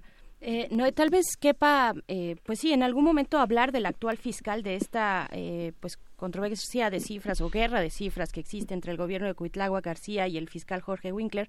Pero antes, recuérdanos, eh, durante el proceso de extradición de Javier Duarte de Guatemala para México, eh, fueron solamente algunos delitos que se le, de los cuales se le acusaron a través de los que se pudo realizar la extradición y quedaron algunos fuera que eran importantes. Eh, si estoy en lo cierto, ¿no? Sí, mira, en primero se le fincó el delito de delincuencia organizada y se le terminó matizando o, disminuyendo a asociación delictuosa. En, temas pecuniarios y de sanciones hay una diferencia abismal entre que te acusen de delincuencia organizada asociación delictuosa. El tema de lavado de dinero se le mantuvo, el tema de abuso de autoridad y hay una carpeta de investigación que tendrá que derivar en una orden de aprehensión que ya está en la congeladora y yo yo me atrevo a asegurar que ya está en el archivo muerto que es la, la fincación de responsabilidad por desaparición forzada la cual ya se cae por su propio peso porque si su secretario de Ciudad Pública Arturo Bermúdez ahorita ya logró evadir esta orden de aprehensión y ya está en libertad no hay nada que a mí me haga pensar que a Duarte sí se la van a fincar si el principal responsable ya hoy está en la calle gozando de sus lujos, gozando del dinero. Esta carpeta, la fiscalía dice que sigue en pie, que se siguen haciendo las diligencias, que hay que, obtener, que hay que obtener, que hay que hacer trámites incluso en Guatemala porque Eduardo fue aprendido allá y que tarde o temprano se le tendrá que fincar, pero pues por lo que te decía yo anteriormente, pues tal parece que es una tomada de pelo eh, más. En el caso incluso de, de Duarte, al apegarse a este procedimiento abreviado, eh, la, los fiscales de la Procuraduría General de la República se fueron y se centraron solamente en una carpeta por desvío de recursos y no en la totalidad que en su momento demandó en, en 70 de en 70 querellas eh, penales la Auditoría Superior de la Federación a la PGR se centró solamente en una sola eh, a, a redundar pues todo fue una una simulación no a final de cuentas para el 2021 o 2022, pues Duarte, no me quede a la menor duda, estará saliendo de, del reclusorio varonil Oriente, allá en la Ciudad de México. Karime, ¿cómo es, ¿cómo es vista? ¿Cómo está? ¿Qué papel juega en este en este juicio o, contra Duarte? En esta, ya no puedo decir, ni siquiera es un juicio, ¿verdad? No, tiene una orden de aprehensión con fines de extradición, eh, tiene amagos mediáticos a través de la hoy Fiscalía General de la República, anteriormente PGR, a través de medios de comunicación nacionales selectivos, ha amagado que en cualquier momento la va a prender, que en cualquier momento va a ser efectiva su extradición, que la propia defensa de Caribe Macías está tramitando una, una solicitud ante el gobierno inglés para darle la categoría de, de refugiada política, pero pues los hijos de Karime, hijos de Duarte III, siguen asistiendo a una escuela de lujo eh, en el barrio de Buckingham, allá en, Inglaterra. Eh, Karime, los mismos medios de comunicación eh, la han exhibido allá como que lleva una vida muy normal, de alta sociedad, obviamente. Y Duarte, a través de cartas que ha hecho llegar a los medios de comunicación con sus abogados, dice que él, él de sus ahorros sigue eh, cargándose de la manutención de Karime Macías y que solamente eroga 180 mil pesos mensuales aunque parezca una cantidad alta, es pírrica para los lujos que sabemos que está acostumbrada la, la familia la familia Duarte Macías, ¿no? Y como el caso de Karime Macías, pues hay otros funcionarios que, que en su totalidad han sido por completo este, exonerados o olvidados por, para ser alcanzados por el brazo de la justicia si quisiera alcanzarlos, pero te digo, ya eh, se antoja se antoja muy muy complicado, ¿no? En el libro este del infierno Javier Duarte, eh, habíamos narrado el espacio de corrupción que imperó en, la administración de Duarte, de corrupción combinada con una cosa que también muchas veces ha pasado de largo, la incompetencia gubernamental. Duarte llegó muy joven al gobierno del Estado, cuando tenía 36 años, y llegó con una camarilla de funcionarios públicos, eh, rondando entre los 30 y 35 años, quienes en una inmadurez política y un desconocimiento total del servicio público, pues hicieron añicos las, las instituciones, ¿no? Volvieron completamente anárquicos el, el, la maquinaria aceitada que nosotros conocemos como el Estado.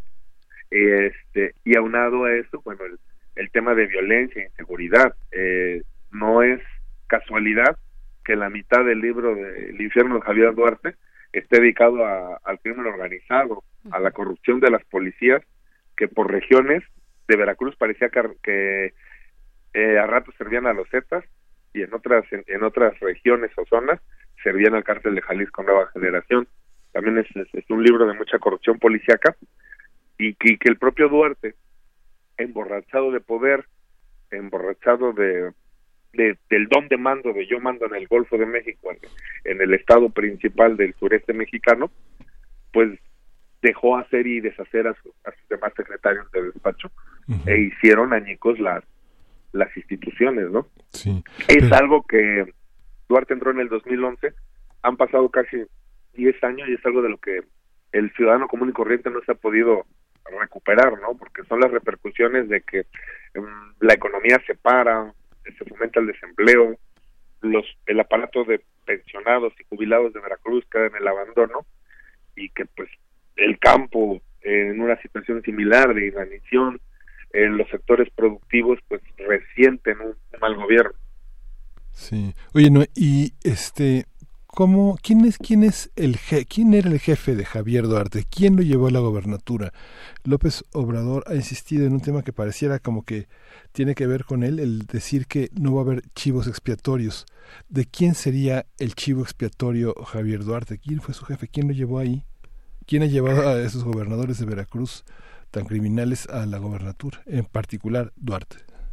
Sí, mira, el caso de Duarte, de Roberto Borges Angulo, de Manuel Velasco Coello, pues el propio Enrique Peña Nieto aseguró que se trataba del nuevo PRI, de César Duarte también allá en Chihuahua, que César Duarte se trataba del, del nuevo PRI, esta camarilla de, políticos que te menciono, y que fueron gobernadores de estas entidades y que todos salieron de forma maltrecha. César Duarte está prófugo, Manuel Velasco hoy tiene fuero constitucional porque es senador, creo que es al que mejor le ha ido.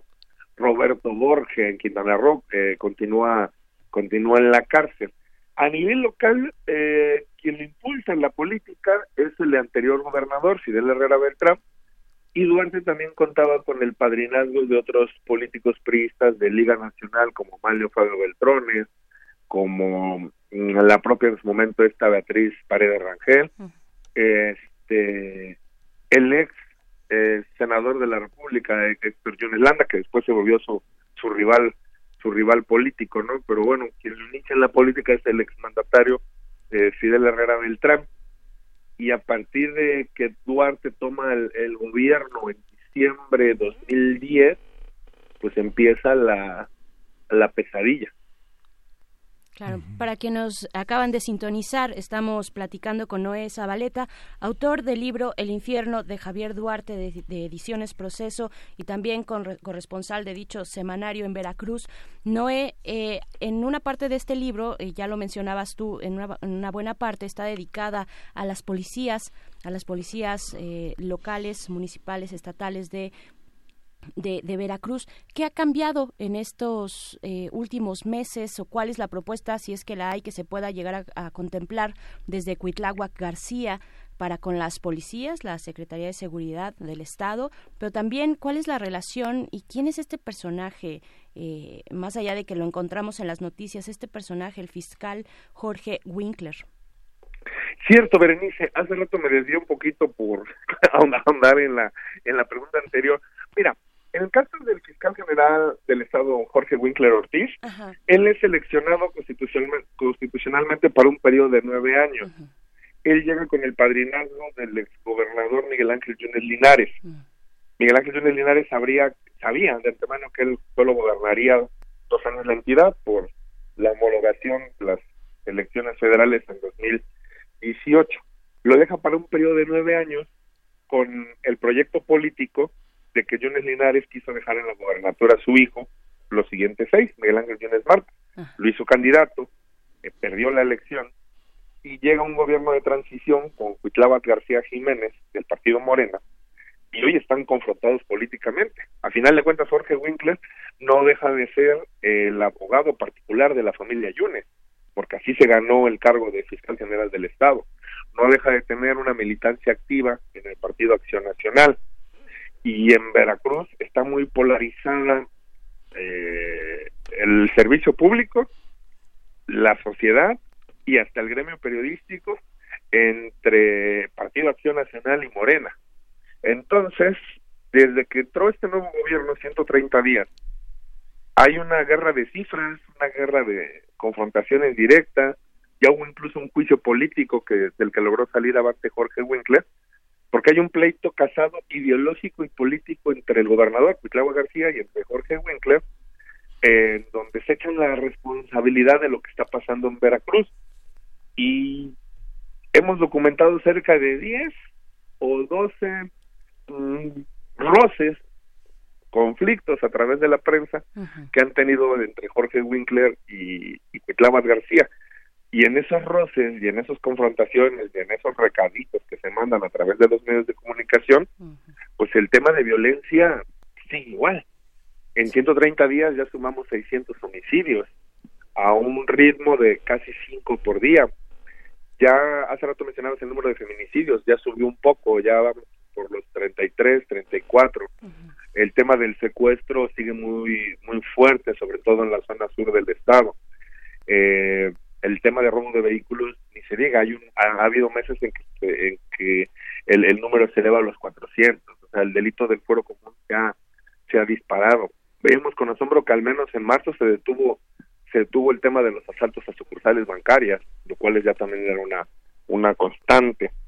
Y este y, en este, en este en este panorama de confrontación entre quien gobierna y quien procura justicia, la delincuencia, la organizada, la no organizada, la delincuencia común, pues se ha encontrado en Veracruz una tierra fértil para delinquir a sabiendas que probablemente por esa confrontación entre autoridad y procuradores de justicia, pues no se les, ante la falta de coordinación, pues es muy seguro que ellos salgan impunes y que no se les otorgue la sanción de delito, ¿no?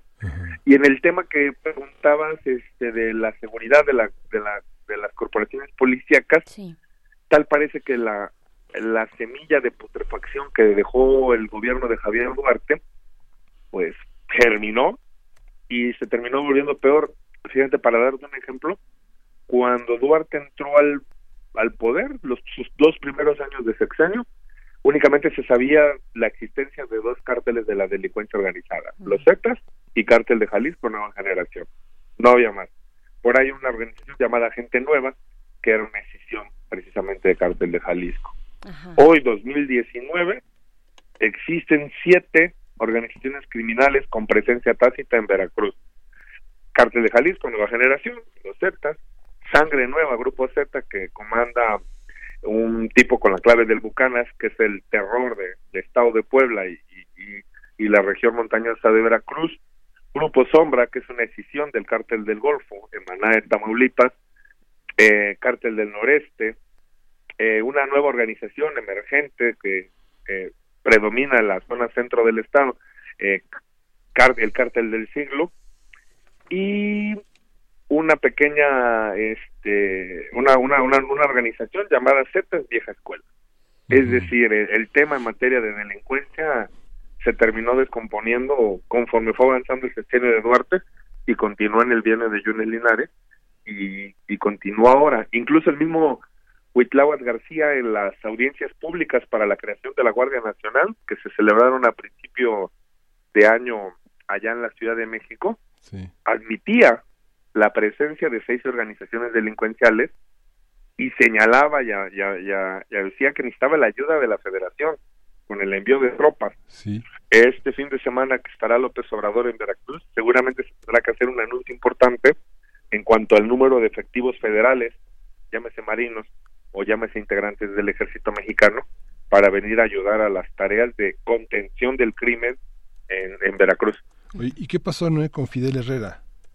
¿Dónde está? Digamos, él, era, yo recuerdo que era un, gobernador que quería hablar personalmente con cada uno de los actores importantes en Veracruz. Los citaba en su despacho y les ponía su gorra roja, ¿no? Bueno, salían con gorra roja de su despacho algunos. Quienes no salían con gorra roja, pues ya sabíamos qué pasaba. Pero, ¿qué pasa con Fidel Herrera? Eh? Fidel Herrera, entiendo, radica en la Ciudad de México. Eh, tuvo un problema de salud muy fuerte previo al periodo electoral federal, previo al 2018 y entiendo que está como retirado de la de la vida pública. Sí, tuvo un eh, derrame cerebral. Exactamente, tuvo ahí una ajá, derrame cerebral con una complicación ahí cardiovascular. Todavía en principios del 2008, finales del 2017, se le dieron los consejos políticos nacionales del PRI, participando ahí como consejero nacional, militante activo, y después de la después de la complicación médica, pues poco o nada se ha sabido de él. Claro. Eh, Noé, pues, híjole, uno quisiera ir preparando las vacaciones, ya ponerse este el bloqueador, el traje de baño, pero sí, pero estos temas de verdad que son duros eh, y que y, no hay que darles la vuelta. Yo yo quisiera regresar a esta parte que hablas, que mencionas de las nuevas organizaciones, eh, de la delincuencia organizada, por supuesto que es de levantar o sea, nos hace levantar las cejas y, y, de verdad reflexionar sobre lo que está ocurriendo en el Estado, el hecho de que en, algún en, un primer momento existieran estas dos grandes organizaciones eh, criminales, estas dos grandes organizaciones de la delincuencia, los Zetas y Jalisco Nueva Generación, pero ¿qué pasa con estas otras organizaciones, estas escisiones también que, lo, lo mencionas tú así? ¿Cuál es el papel que juegan? Porque no me imagino a siete organizaciones de nivel, eh, que tuvieran el nivel en su, en su, en su caso, de Jalisco Nueva Generación, con ese poder, eh, pues las siete confluyendo en un territorio, en un mismo territorio como lo es eh, la como es el estado de Veracruz. ¿Cuál es el papel? ¿Cuál es eh, cómo, a qué están jugando estos estas pequeñas pues no sé grupos criminales que no son necesariamente cárteles o sí lo son? ¿Cómo cómo interactúan? No, pues interactúan en un escenario de violencia. A ver, se mandan amenazas entre una organización y otra, pero de recado te dejan a tres muertos eh, en bolsas negras, eh, restos humanos desmembrados.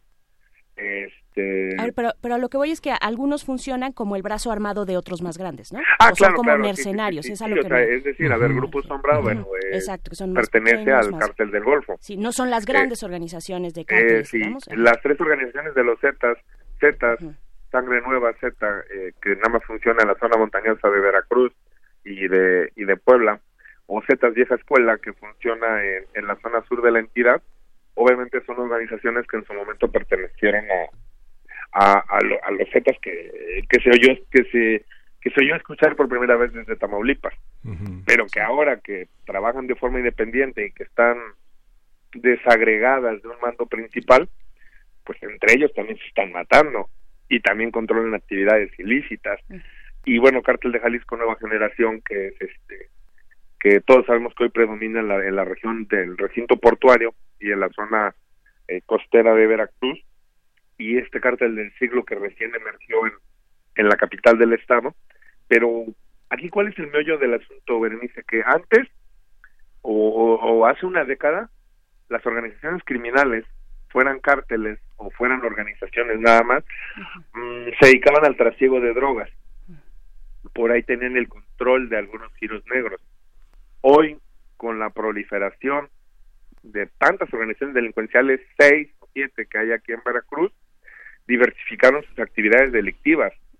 Ya la principal no es el trasiego de drogas, ya la principal es el robo de combustibles, el huachicoleo, que se le conoce eh, ahora coloquialmente. O sea, el huachicoleo existido hace una década en Veracruz, pero eh, alguien lo puso por ahí de moda, eh, en alusión al Ejecutivo Federal, y hoy, este, pero pues hoy esto tiene rato que es una de las principales actividades en Veracruz. Pero bueno, entonces está el huachicoleo, está el trasiego de drogas, está el control de los giros negros, eh, table dance, casas de prostitución, Trata de personas, supongo. ¿Mande? Trata de personas, supongo. Pues trata de personas. También está el robo a los transportistas, el robo en masa de trailers con, con todo y contenedores que por lo regular pueden traer de, detergentes, cítricos, electrodomésticos, autos, cuando son los estas plataformas que trasladan autos, el robo a los cargamentos en las vías del tren, a los contenedores ya juntados de a 10, eh, permiten una capitalización de las organizaciones criminales. Está el derecho, el cobro de derecho de piso a la mercancía de contrabando, la, la fayuca, la pirata, como la conocemos coloquialmente nosotros. Está también en, las actividades este, el tema ese de lavado de dinero.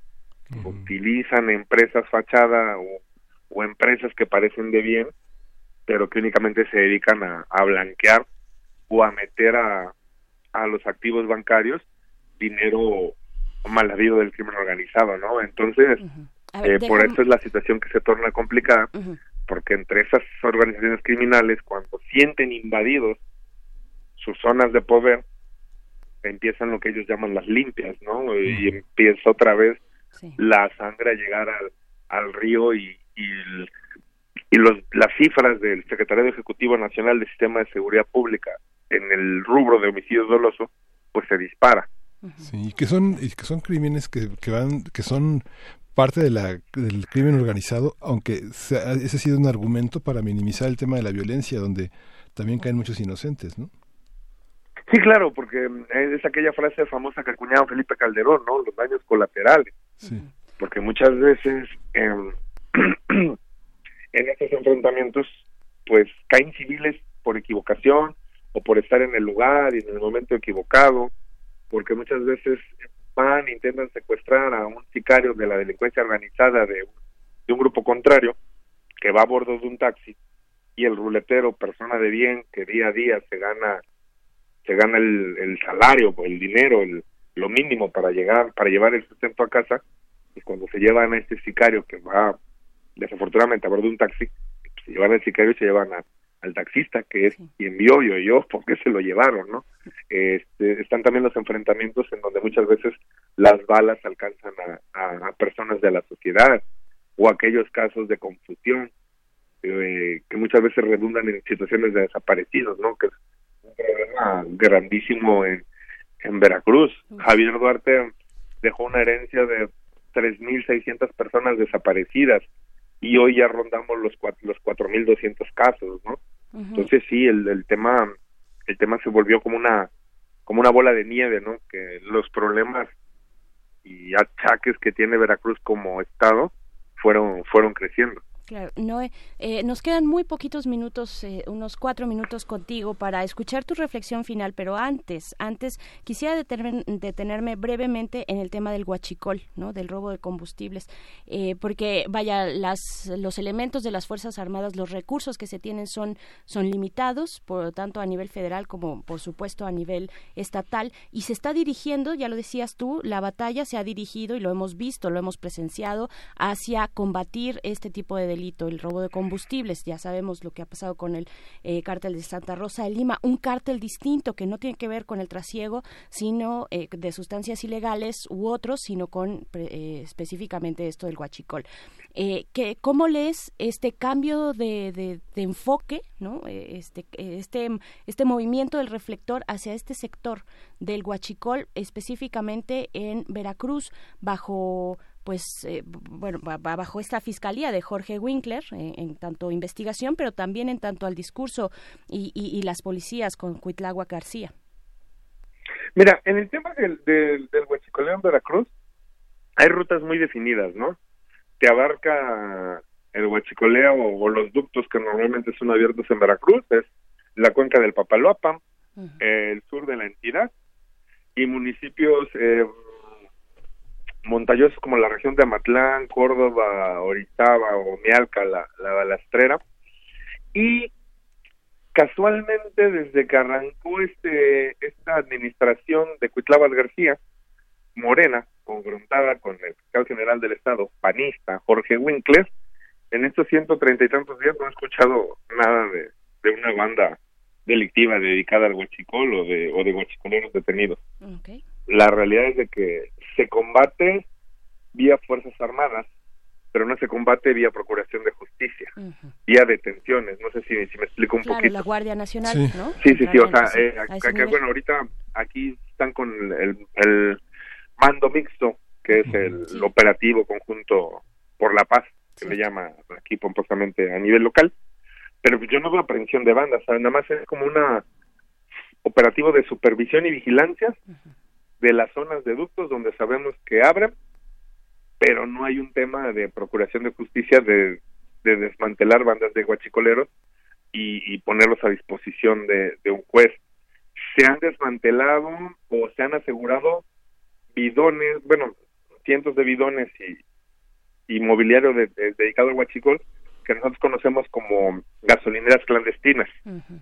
Son aquellos depósitos que una vez que se roba el, se roba el, el combustible de los ductos, mucha, la mayoría de las veces con permisividad por cooptación o por amenazas de los empleados de petróleos mexicanos y se llevan a los centros clandestinos que incluso de forma coloquial en el sur del estado le llaman como las gasolineras de los pobres porque incluso el huachicol se volvió tan normal en Veracruz, en la zona sur sobre todo, que ciudadanos comunes y corrientes este, microempresarios, eh, eh, eh, maestros, eh, burócratas, van a estas gasolineras clandestinas porque ahí el litro vale 13 o 12.50 claro. en la actualidad.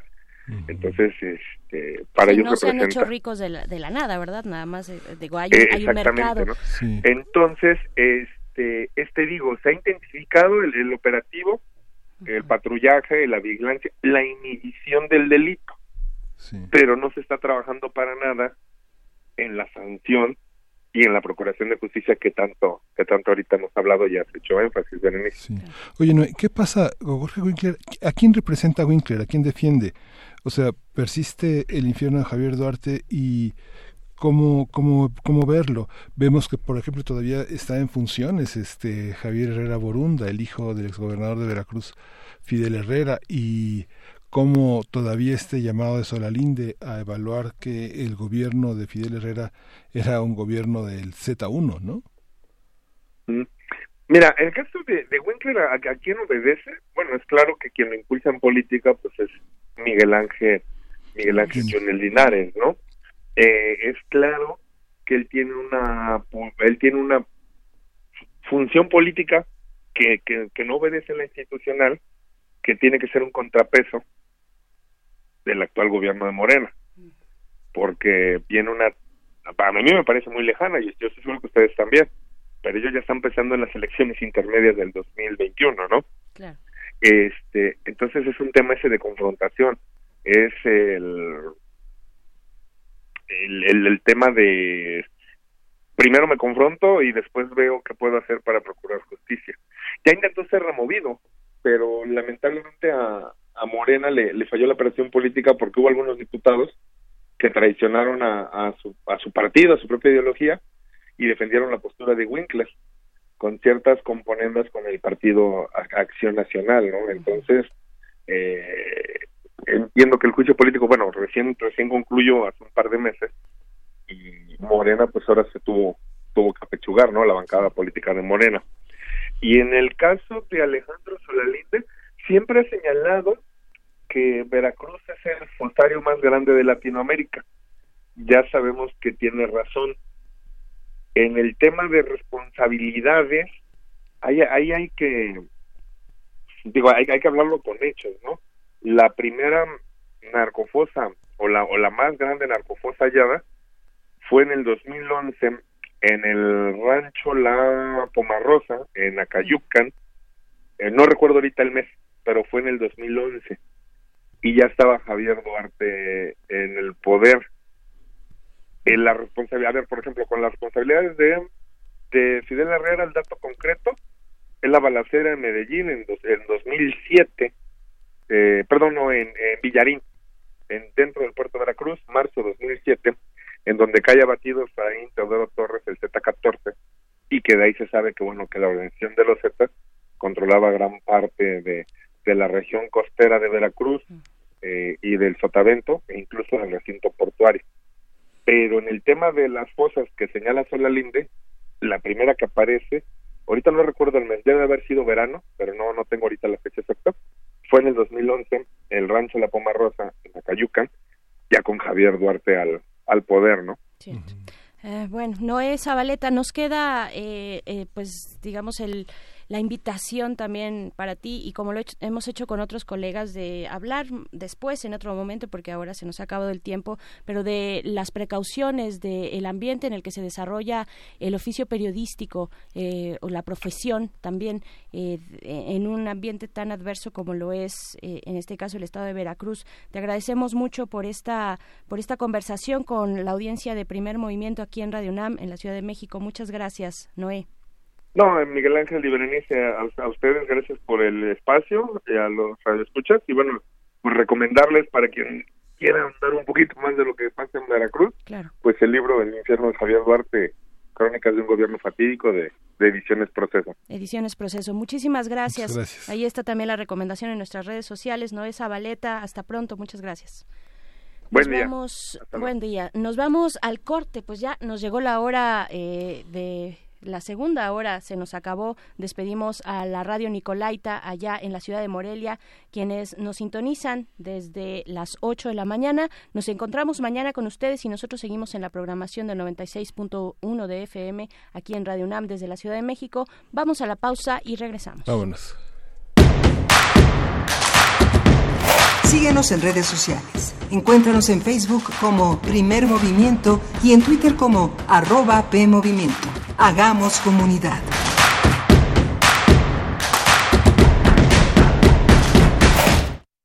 ¿Quiénes hacen la ciencia? ¿Cómo se suma la ciencia a las soluciones de los problemas iberoamericanos? Científicos, investigadores y académicos de Iberoamérica hablan de los avances en ciencia, tecnología e innovación que inciden en nuestra vida. La ciencia que somos. Iberoamérica al aire. Viernes a las 10 y media de la mañana. 96.1 de FM. Retransmisión, domingos a las 9.30 de la mañana por el 860 de AM. Radio UNAM. Experiencia sonora. La psicología observa al ser humano, sus escenarios y comprende su diversidad. Adentrémonos en ella. Juntos hagamos conciencia, psicología y sociedad. Con Berenice Camacho y las doctoras en psicología Tania Rocha y Mariana Gutiérrez. Todos los lunes a las 18 horas por el 96.1 de FM y su retransmisión los jueves a las 19 horas. O si lo prefieres, escucha el podcast en radiopodcast.unam.mx. Radio UNAM, experiencia sonora.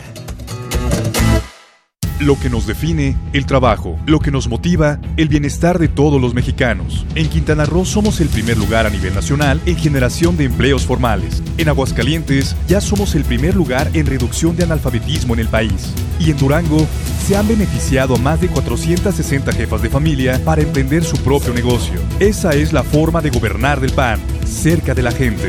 Acción Nacional, unidos y fuertes para defender a México. Propaganda dirigida a los militantes del PAN.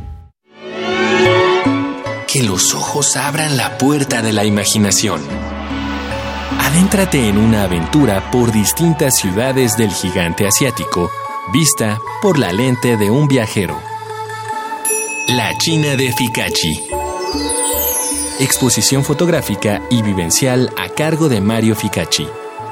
Lunes a viernes durante abril, de 10 de la mañana a 9 de la noche, en el lobby de la sala Julián Carrillo. Entrada libre. Radio UNAM. Experiencia sonora.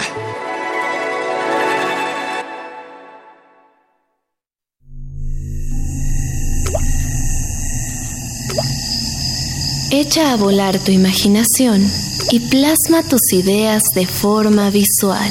Te invitamos al curso El dibujo y la ilustración como herramienta de expresión personal para el mundo laboral. Crea imágenes de acuerdo con nuestro entorno y cultura. Martes y viernes, del 3 de mayo al 4 de junio, de 5 a 7 de la noche, en el Aula 2 de Radio UNAM. Informes e inscripciones al 5623-3272. Sé parte de esta experiencia artística. Radio UNAM. Experiencia sonora.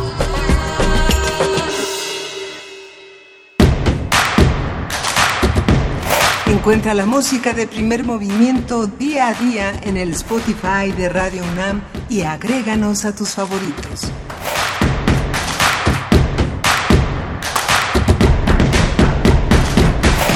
Estamos de vuelta aquí en la cabina de Radio UNAM en Adolfo Prieto 133 en la colonia del Valle. Muy buenos días, son las 9 de la mañana con tres, con tres minutos y estamos en esta cabina Miguel Ángel Quemain y Berenice Camacho. Hola Miguel Ángel, buenos días. Hola Berenice, buenos días. Eh, justamente estamos viendo en el marco de las noticias que aparecen en esta mañana el intento de suicidio de Alan García como parte de esta detención que esta mañana se, eh, se realizó en, en contra de este acusación por su participación en el tema de Odebrecht. Me recordaba este gran libro de Martin Amis sobre el suicidio. Night Train, que es el tren nocturno. Eh, ¿Cuáles son cuáles son las características del suicida entre nosotros, ¿no? Dice Martin Amis que fundamentalmente son hombres, ¿no? Que las únicas, que los únicos, el único día que se salvan del año es el día de las madres.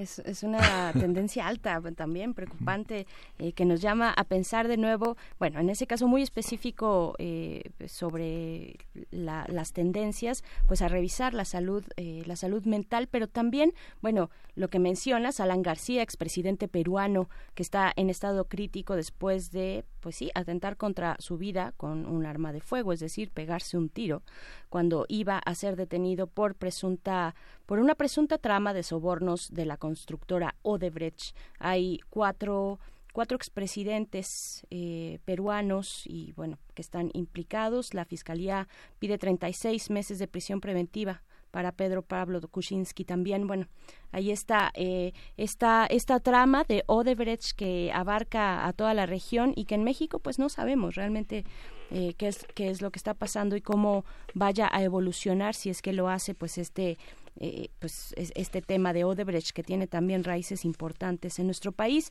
Y pues bueno son las nueve de la mañana con cuatro minutos. Un buen momento para decirles que a partir de las nueve de, de este día de las nueve de la mañana inicia se activa la fase uno de contingencia ambiental por ozono en la zona metropolitana y en el Valle de México.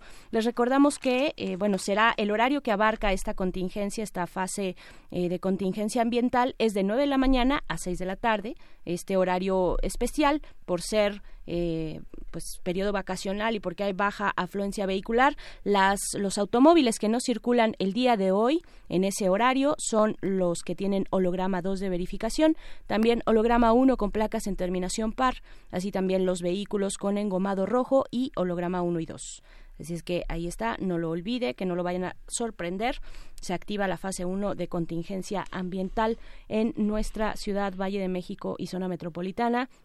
Y pues es viernes, no, no es viernes, es miércoles de complacencias musicales como todos los viernes, pero como este jueves y viernes vamos grabados, pues la adelantamos un poquito, porque queremos saber lo que eh, sus oídos quieren escuchar, Miguel Ángel. Sí, vamos a escuchar para la alegría de Ike Tecuani, Say Something de James.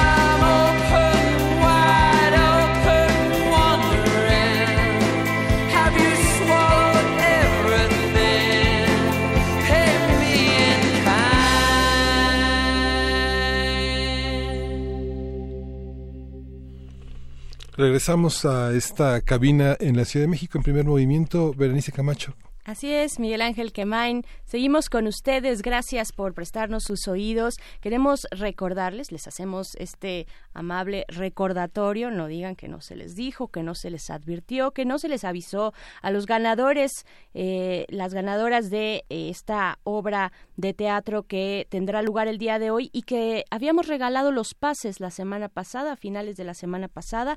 Esta obra, Heroínas Transgresoras, que se presentará en la función de hoy a las nueve de la noche. Tienen que estar media hora antes aquellos que se hayan ganado sus cortesías en la taquilla de la tetería, la, la teatrería, perdón, en Tabasco 152 en la colonia Roma Norte. Los ganadores son Cecilia Ruin Angelares, Angelina Hernández Solís, Miriam Rosas Martínez y también Rubén Germán Robles Cifuentes. Recuerden llegar hoy a las ocho y media, ahí en la taquilla de la teatrería Tabasco 152, Colonia Roma Norte. Y ahora sí, nos vamos, bueno, no sin antes agradecer a Luz Angélica Uribe por estos, estas cortesías que compartió con la audiencia de primer movimiento. Ahora sí vámonos con la poesía necesaria de este miércoles a punto de verse la luz de las vacaciones. Primer movimiento. Hacemos comunidad. Es hora de Poesía Necesaria. Pues sí, llegan llegan los días de descanso y con ellos para muchos, me incluyo, llegan también los días del sueño, para otros, ahí sí no sé si me formo, pero para otros tal vez las posibilidades de la embriaguez. El sueño y la embriaguez, un binomio que se toca en momentos, pero que también se distingue y que ha sido representado por Nietzsche, por Friedrich Nietzsche en una obra sobre la tragedia griega muy interesante editada por siglo XXI, en el que pues eh, dibuja, eh, representa a estas divinidades griegas de Dionisio, al que le corresponde la embriaguez y el teatro, por supuesto, y eh, también por otro por otro lado a Apolo a quien le delega de alguna manera el sueño la arquitectura la pintura también está por ahí en esta figura de Apolo y con él también la poesía Dioniso, Apono, Apolo, lo apolíneo y lo dionisiaco. Y pues bueno, con este referente que solo es una oportunidad para hablar del descanso, del sueño, del embriaguez, eh, vamos a leer dos poemas que eh, en el que de alguna manera se cruzan estos estadios, estos dos estadios que corresponden a las posibilidades de descanso que ya se alcanzan a ver en el panorama al menos de estos eh, conductores de primer movimiento y pues bueno vamos a iniciar con un poema antiguo de el chino Lipo quien vivió en la primera mitad del siglo VIII y que pertenece al periodo romántico de la dinastía Tang. Eh, de Lipo escucharemos el poema Despierto de la embriaguez en un día primaveral y después seguido con una eh, pues línea del sueño muy ad hoc en estos días escucharemos el poema Amén de Álvaro Mutis, este bogotano que vivió en la Ciudad de México, gran, bueno, en México gran parte de su vida. Vamos a cerrar con una canción eh, que es una colaboración que yo sé que les va a gustar a muchos de ustedes, porque ya sabemos qué es lo que les gusta. Eh, una colaboración entre Caetano Veloso y David Byrne. La canción se titula Dream World y bueno, vamos a empezar con esto del hipo, despierto del embriaguez en un día primaveral. La vida es un sueño largo. ¿Para qué abrumarla con fatigas? Por eso todo el día estoy ebrio, abatido. Me acuesto junto a una columna de la puerta. Al despertar, miro más allá del patio y veo un ave que canta entre las flores. La interpelo. ¿En qué estación del año estamos? Vaya pregunta. ¿No ves que es la primavera quien, quien me hace hablar con su brisa a la ore, oropéndola vagabunda. Ahora vamos a escuchar Amén de Álvaro Mutis.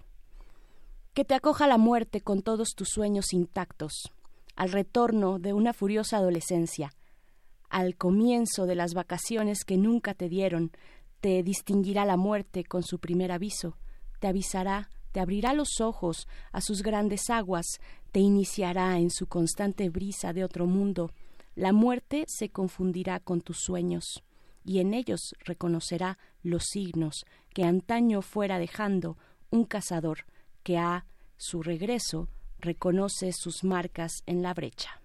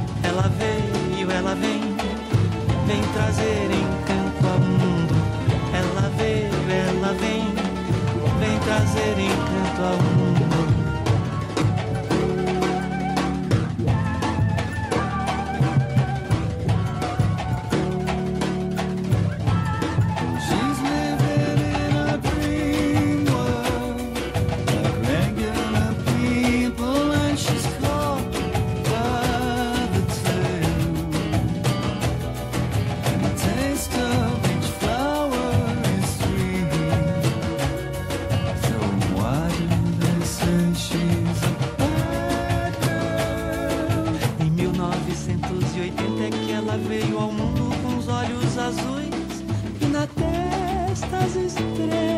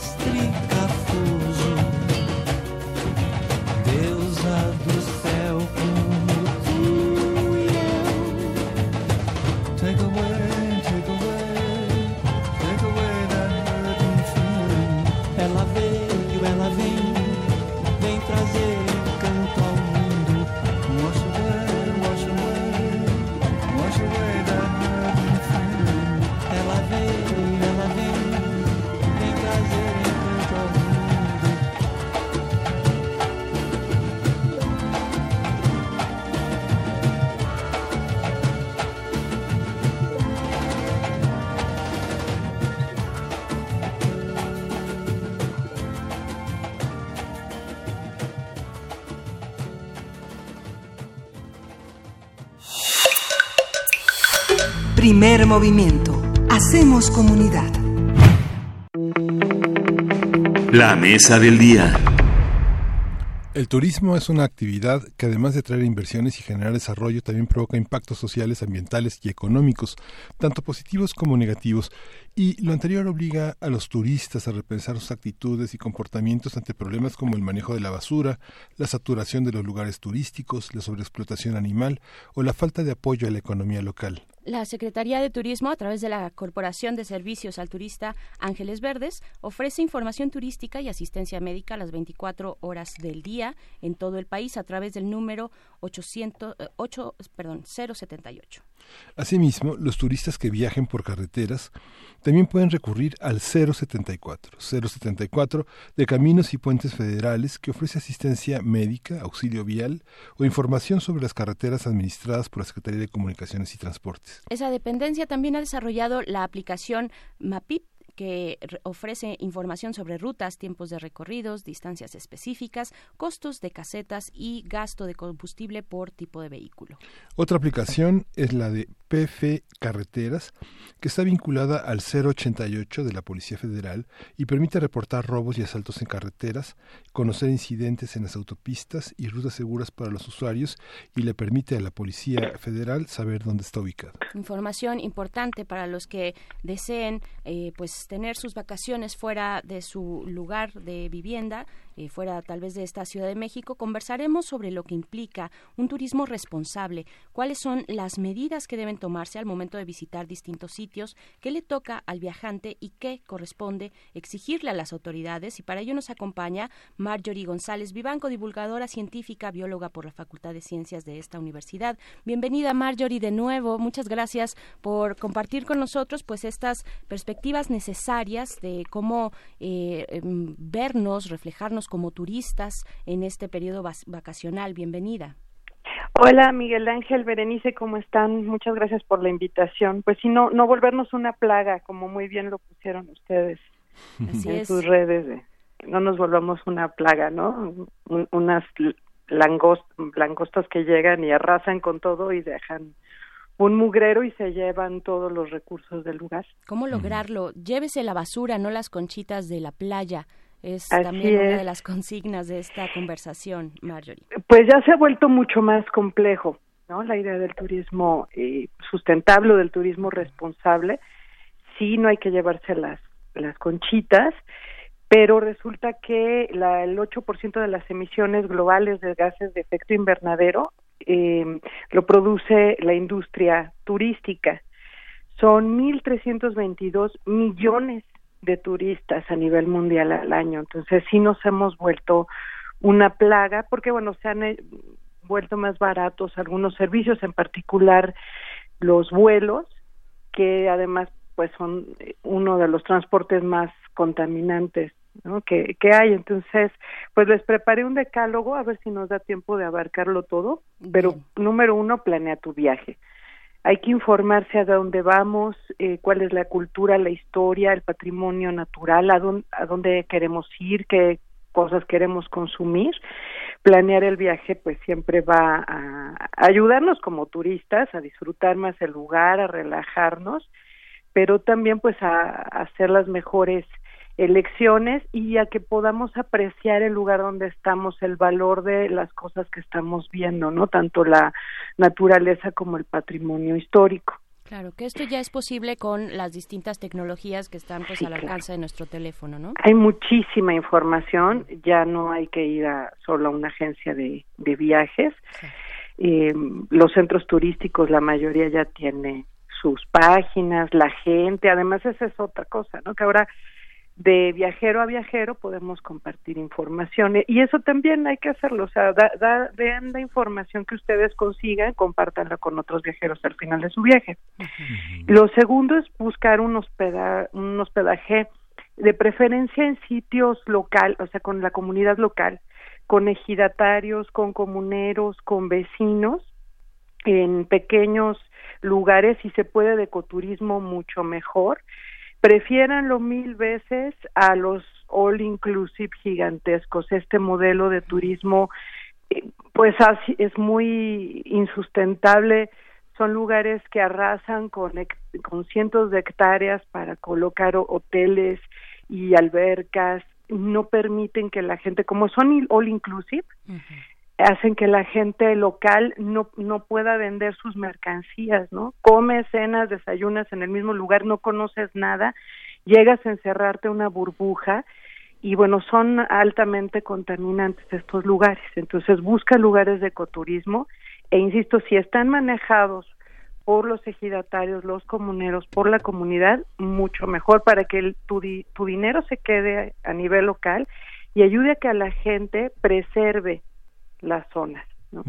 Uno de los grandes viajes políticos, culturales, sociales que salen en la literatura contemporánea es el Danubio de Claudio Magris, este escritor italiano que decía que para muchos viajar es ir a ninguna parte, ¿no? Llevar el toilette, la cama, todos los todos los accesorios al lugar de a destino, casa, ¿no? ¿no?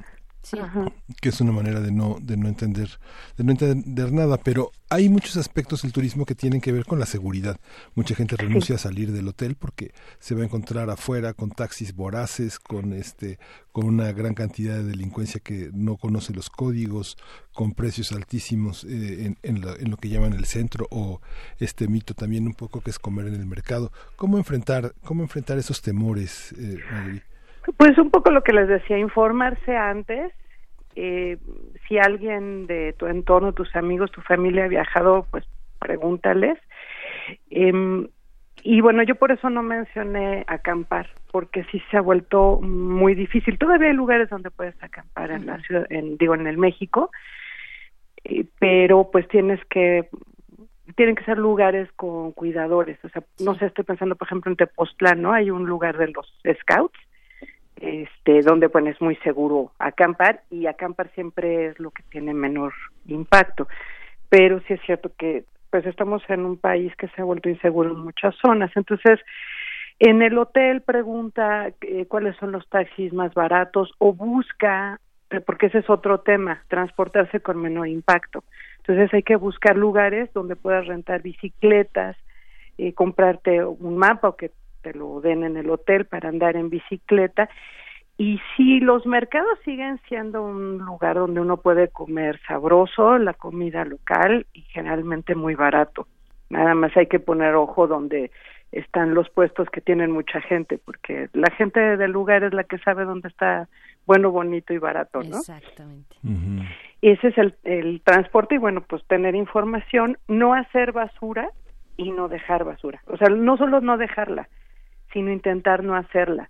Entonces, cómprense sus popotes de estos eh, de metal que están vendiendo ahora, si les gustan mucho el coco, por ejemplo, ¿no? Y pídenle a la gente que no les den popotes, que no les den bolsitas, llévense sus bolsas para la playa, ¿no? No, no lleven bolsas de plástico, sino sus bolsas de yute o sus mochilas, em, sus em- envases para el agua, sus cantimploras o vasos, lo que ustedes acostumbren.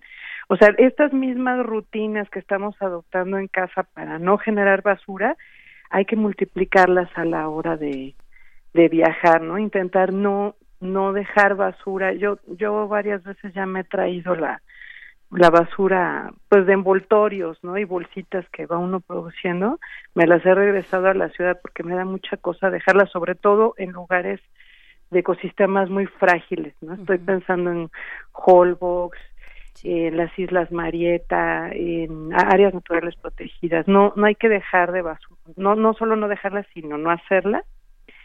Y lo peor que pueden hacer fumadores del mundo unidos, por favor no dejen sus colillas. Es lo peor que puede hacer uno en las playas. Es es súper contaminante y, y es malísimo para los animales. Claro. Eh, Marjorie, en un, en- eh, además, pues sabemos que vivimos en un país que no tiene botes de basura y mucho menos botes donde se pueda re- reciclar, ¿no? Donde se pueda separar, dividir la basura, que es un gran problema. Sí, por eso les digo que pues de preferencia uno se lleve su basura, sobre todo la plástica. En general yo he visto que ya están colocando en las playas eh, o en la entrada de los parques nacionales botes, por ejemplo, para las latas y el PET, porque eso la gente la recicla.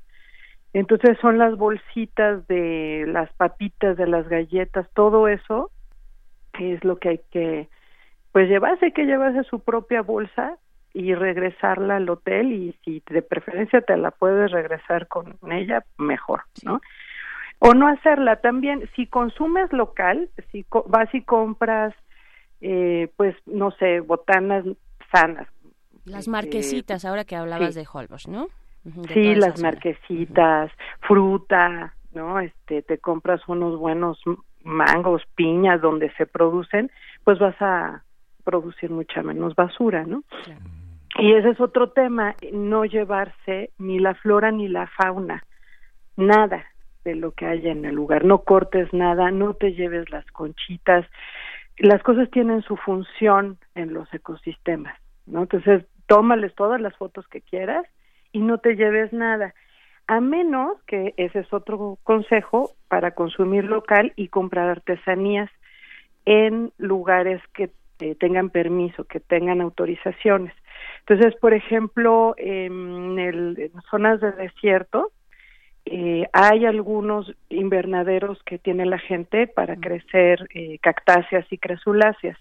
Entonces le- a la gente le da mucha tentación llevarse una cactácea, no se la lleven, cómprense, cómprenle a las personas que las están produciendo y la Semarnat tiene letreros indicando de los de los lugares donde la gente está produciendo a nivel local este tipo de, por ejemplo, de plantas, ¿no?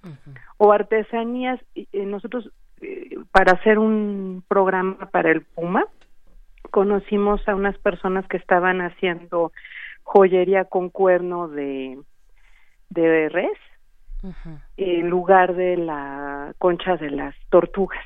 Entonces le eh, sustituyeron el material del carey por concha de pues de, de los bueyes y de las reses, ¿no? Y entonces les quedaban bien bonitos las aretes y los collares.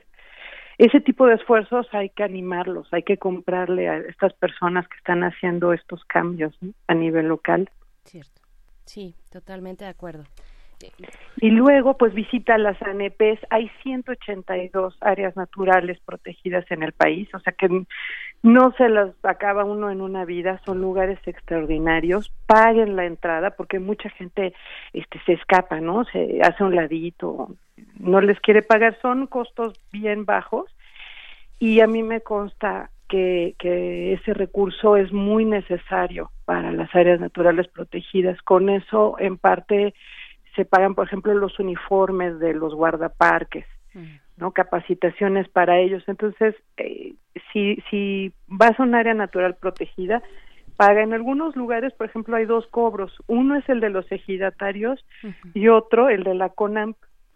Pues hay que planear esos dos pagos. No, no hay que pichicatear en eso, porque después vamos y nos lo gastamos en el antro este, o en la cadena hotelera eh, extranjera y ahí sí no nos duele el codo, ¿no? Entonces a la gente local no hay que chicatearle. Que además son precios bajos eh, en muchos casos cuando eh, se tiene cuando tiene que ver con ejidatarios o con las personas de la misma comunidad que cuidan las reservas o los sitios arqueológicos también, ¿no? Sí, y también eh, son precios bajos, sí lo sí vale mucho la pena, es dinero que se queda a nivel local para seguir conservando eso tan bonito que estamos viendo. Y también hay que seguir las indicaciones. Por ejemplo, ha comenzado a haber cuotas de, de ingreso, digamos, eh, límites de al acceso, por ejemplo, en las Islas Marieta, porque estaba llegando demasiado turismo y, y además de estar impactando fuertemente el ecosistema, eh, hubo muchos accidentes este, por la manera en que entraba de forma masiva la gente, pues hubo hasta fallecidos, ¿no? Porque hay que entrar nadando, buceando. Entonces se puso un límite y a veces te dicen los quienes están a cargo, pues tal vez no logremos entrar, la Capitanía de Puerto nos va a dar permiso y pues va a dar tres permisos el día de hoy, ¿no? Para que entren las personas. Entonces eso hay que respetarlo. En, ya sabemos, en las grutas no tocar las estalactitas, no se lleven su martillo. Si ven a alguien se lleva su martillo, este, luego luego díganle a los encargados, ¿no? No, no anden sacando pedacitos de, de la historia geológica de México, por favor. Este y en general pues hay que seguir todas las reglas en las áreas naturales protegidas por seguridad y pues para no destrozar es- es nuestro patrimonio, o sea, eso que estamos viendo es nuestro y va a ser de las futuras generaciones de mexicanos. Entonces hay que cuidarlo mucho, ¿no? Esta, Eh, otro- sí, esta, esta participación, esta, este, publicación de guías mayorí, ¿qué, qué, qué lugares, eh, qué publicaciones deberían de tener? Por ejemplo, hay culturas que han generado guías muy interesantes, ¿no? Pienso en los franceses, por ejemplo, ¿no? Que tienen guías para orientar a sus eh, a sus a sus, connacionales en destinos que son mm, que tienen intereses para ellos, ¿no? Por ejemplo, la Guide Blue, que es una guía fundamentalmente arquitectónica, histórica, o la Guide Routard, que es la guía que se utiliza de los viajeros que hacen eh, rutas muy baratas y muy particulares, muy locales. Este, la Michelin, que es otra guía también como de un viajero que era el viajero ba- barato de los años 80. ¿Qué, qué guías recomiendas? ¿Todo está en la red?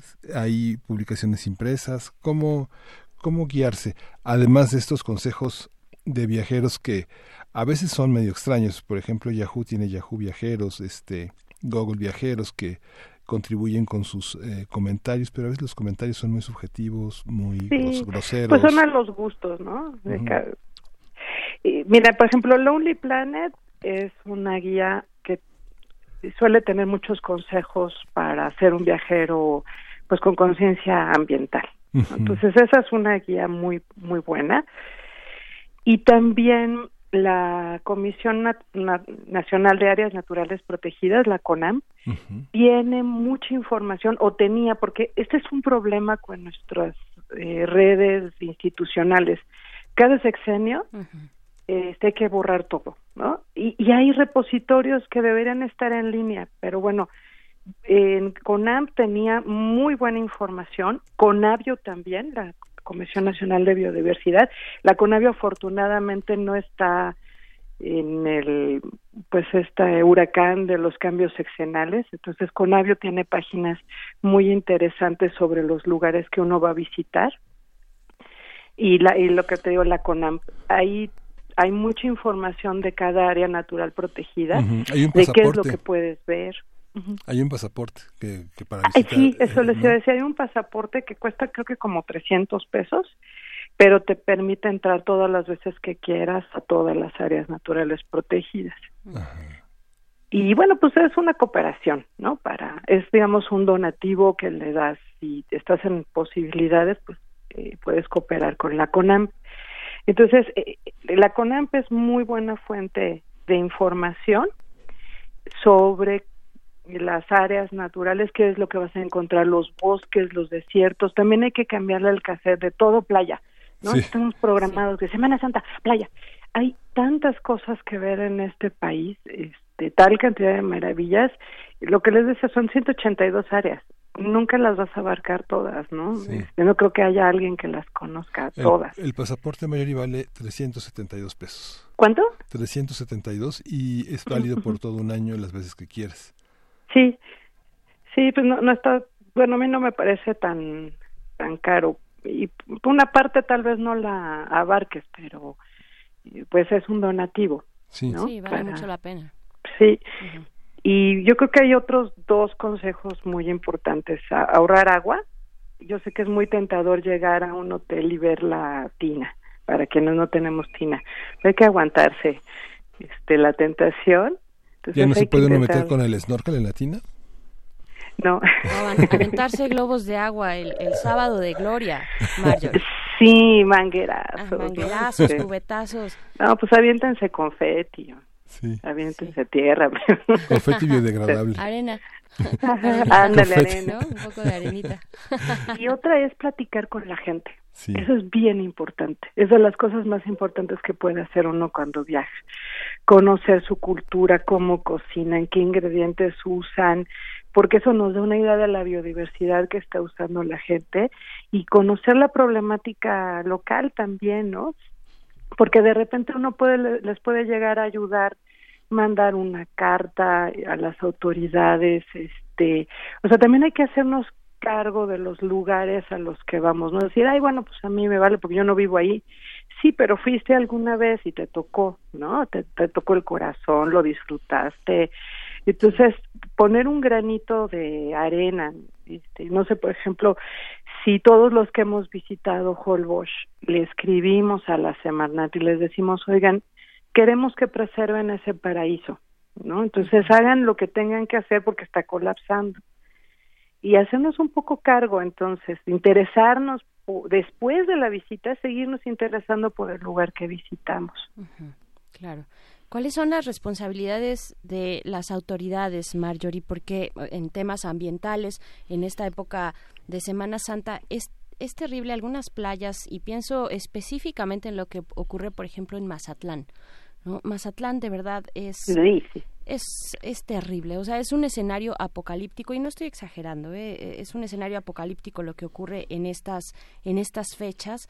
Eh, Básicamente muchos turistas y locales también de, y turistas de la región de eh, Jalisco y de distintos estados aledaños llegan a Mazatlán y, y a emborracharse a la playa y tirar los botes de cerveza y las botellas de, de- de alcohol en, en la playa y sin ningún reparo, o sea, pero y además son son una cantidad exorbitante de turistas, grupos de turistas, cada uno eh, renta por eh, espacios musicales de bandas que, que están ahí eh, deambulando en la playa. Es un escenario de verdad terrible. ¿Qué, qué le toca a las autoridades? Este, bueno, a nosotros ser borrachos conscientes, ¿no? O sea, Ajá, si ya no te vas- mal- ya no te vas a mal ser borracho, sí. claro. Un borracho consciente. Sí. Este, pero las autoridades yo creo que sí tienen que regular con mucha más severidad el uso de los espacios públicos, ¿no? Y, y va para Mazatlán o a, o a Xochimilco, tampoco hay que irnos tan lejos. Xochimilco también es una desgracia. Y además tenemos esta idea eh, como de ciertos lugares que son tierra de nadie, ¿no? Entonces que se vale llegar ahí, ponerse hasta el gorro y hacer lo que sea, y no es así. Y yo creo que las autoridades, así como están poniendo límites de acceso, tienen que promover otro tipo de turismo, este, pues sí empezar a tomar medidas con la gente que deje su basura, multar a la gente, eh, limitar el acceso a las playas si, si no hay como un comportamiento adecuado en, en esos términos, ¿no? De Mazatlán es muy sucio, es de las playas más sucias que uno puede visitar. Hay, hay zonas y, eh, cerca. Yo vi una vez, por ejemplo, nuestro buque, el buque de la UNAM, este y la zona donde estaba parece que el buque nadaba en basura, el, el pobre buque de la UNAM, ¿no? Por la cantidad de desperdicios que está llevando a la gente. Entonces, por un lado son campañas, pero por otro también son acciones, pues de, pues sí, de multas, de regulación, de limitación, para que la gente, pues comience a entender que no se puede, que ya no podemos actuar como si no estuviera pasando nada en el planeta, ¿no? Y Claro. que eso nos hace daño a, a todos. Todos los que visitamos esos lugares estamos en riesgo, ¿no? Oye, Marjorie, ¿y podemos llevarlo nuestro reggaetón a cuestas? ¿El ruido, el ruido contamina? ¿Somos ruidosos? Hay personas que vienen de países que son muy, muy poco ruidosos y particularmente notan que en los edificios donde vivimos, en las zonas eh, que habitamos, eh, somos muy ruidosos. Ponemos bocinas, ya mucha gente utiliza audífonos, pero hay algo que es muy ruidoso en, en la Ciudad de México. ¿Esto se tiene estudiado, se tiene regulado? ¿Es parte de lo que tenemos que saber, que entender? Y solo volviendo al ejemplo de Mazatlán, pues hay ahí una, en, en estos días están los grupos de, de vacacionistas, uno seguido de otro, cada uno con su tambor, Con su banda. con su banda, eh, ¿no? Que la que la banda le cante a todo pulmón. Eh, ¿Qué genera? cu- ¿Cuáles son las implicaciones, por ejemplo, para las especies, eh, para el hábitat, para eh, todas estas especies que se encuentran en estos lugares? Eh, pues cuáles cuáles son las afectaciones y para nosotros mismos también. Pues mira, sí está demostrado que el ruido causa mucho estrés. En nivel de zonas urbanas sí está regulado el, los niveles de, de sonido que, que están permitidos, pero nadie vigila que se cumplan. Eh, y en estas zonas eh, de naturales, pues estás afectando a las aves, estás afectando, eh, por ejemplo, a los cocodrilos en zonas donde hay cocodrilos, ¿no? Este- Sí, sí estresas mucho a los animales, los ahuyentas de su zona de anidación. Entonces, por ejemplo, esa es una de las cosas que deben vigilar mucho las autoridades. En zonas de anidación, y pues bloquearlas. O sea, esas son zonas donde la gente no debe estar, no debe estar haciendo pachanga. Ha habido reportes de lugares donde se hacen fiestas encima de nidos de tortugas, ¿no? Ese es el tipo de cosas que le toca a la autoridad porque yo como turista pues no sé dónde están los nidos, ¿no? Pero la, lo- la, la gente del lugar, las autoridades sí saben. Entonces, son comportamientos que es muy difícil cambiar. A la gente en esas zonas, por ejemplo, le gusta mucho la música, ¿no? Es parte de su de sus tradiciones y de su cultura. Pero entonces nosotros podemos no promoverlo tanto, ¿no? O sea, que eh, porque sí es cierto que hay una banda tras otra y ya ni escuchas cuál rola te están tocando a ti, ¿no? Entonces, eh, eh, pues ser como menos intensos. Hay una cosa ahí de querer reventar absolutamente, ¿no? Es, es, es muy lo que narraba Octavio Paz de los mexicanos cuando hacemos fiesta. Todo el año estamos callados y el día que hacemos fiesta nos queremos reventar absolutamente. Entonces, pues más bien hay que chupar tranquilos. si es que vas a reventar en la chupar, pues, soledad, en, en, en la soledad o en su casa, tras los muros de su casa, pues, pues ahí cada quien, pero, pero en estos espacios donde intervienen muchos factores, eh, pues, y, y- y se encuentran especies alrededor y que básicamente llegamos a su lugar, a su casa, pues es importante hacer esta reflexión. Sí. ¿no? Ah, y las fogatas. Las no hagan fogatas. Se está quemando medio país ahorita. No Sí. hagan fogatas. No, por favor. Solo en lugares como muy vigilados, con guardabosques, con pers- personas muy, muy, muy capacitadas, siguiendo todos los reglamentos. Con... Pues que tienes tu asador, ¿no? Sí, Y, y al final le echas agua, o sea, lo apagas completamente sí. en lugares muy controlados, porque sí es un problema y casi todos son provocados. Sí. Fíjate que, y, y, y de, y de las lecturas, cabe la- eh, la- es un mito, uno lee en vacaciones. Fíjate que estaba pensando en un, en un libro maravilloso, este, absolutamente maravilloso, que se llama, es un, es un borra- es un experimento de Italo Calvino que se llama Palomar, que tradujo Aurora Bernardes. Y el primer, el primer capítulo es las vacaciones de Palomar, ¿no? Entonces, son tres capítulos de las va- vacaciones en Palomar. Uno es Palomar en la playa, otro es Palomar en el jardín y otro es Palomar mira al cielo. Cuando uno observa a los, a los bañistas, cuando uno observa a las mujeres y hombres, las miradas en, en un mundo de hoy incomodan mucho. ¿Cómo, qué, qué, qué hacer? Como, ¿Qué observar? ¿Qué, ¿Qué miradas? ¿Qué miradas tenemos que lanzar al entorno? Pues yo creo que debe ser una observación compasiva, y una observación tratando de entender, ¿no? ¿Qué es lo que estás viendo? ¿Qué es lo que está ocurriendo en el lugar? Es ya no es una mirada invasiva. Entonces, es una mirada genuinamente interesada, este que genuinamente se involucra, pues deja de ser una mirada tan eh, tan invasiva, tan incómoda, ¿no? Y la verdad es que yo creo que sí lee mu- uno mucho en vacaciones. Yo los viajes con Heródoto, lo de Richard Kapuczynski, lo pude leer en una playa, sino en, en la vorágine cotidiana luego no da tiempo de, de leer con calma, ¿no? Cierto, cierto, es parte del equipaje, llevar el libro, preparar el libro que se va uno a llevar a la vacación. Qué hermosa, qué hermosa reflexión, este Marjorie. Eh, una mirada compasiva, ¿no? no invasiva. ¿no? Muy, sí, muy, que muy intente abarcar lo que estás viendo para incluirlo en tu vida, ¿no? Decir, bueno, yo cómo podría ayudar, si es que podría ayudar, siempre se puede. Hay siempre hay algo, aunque sea pequeño, que puedes hacer por el lugar que visitas, aunque sea no llevarte nada, Sí, eso no ya es llevarte mucho. las conchitas.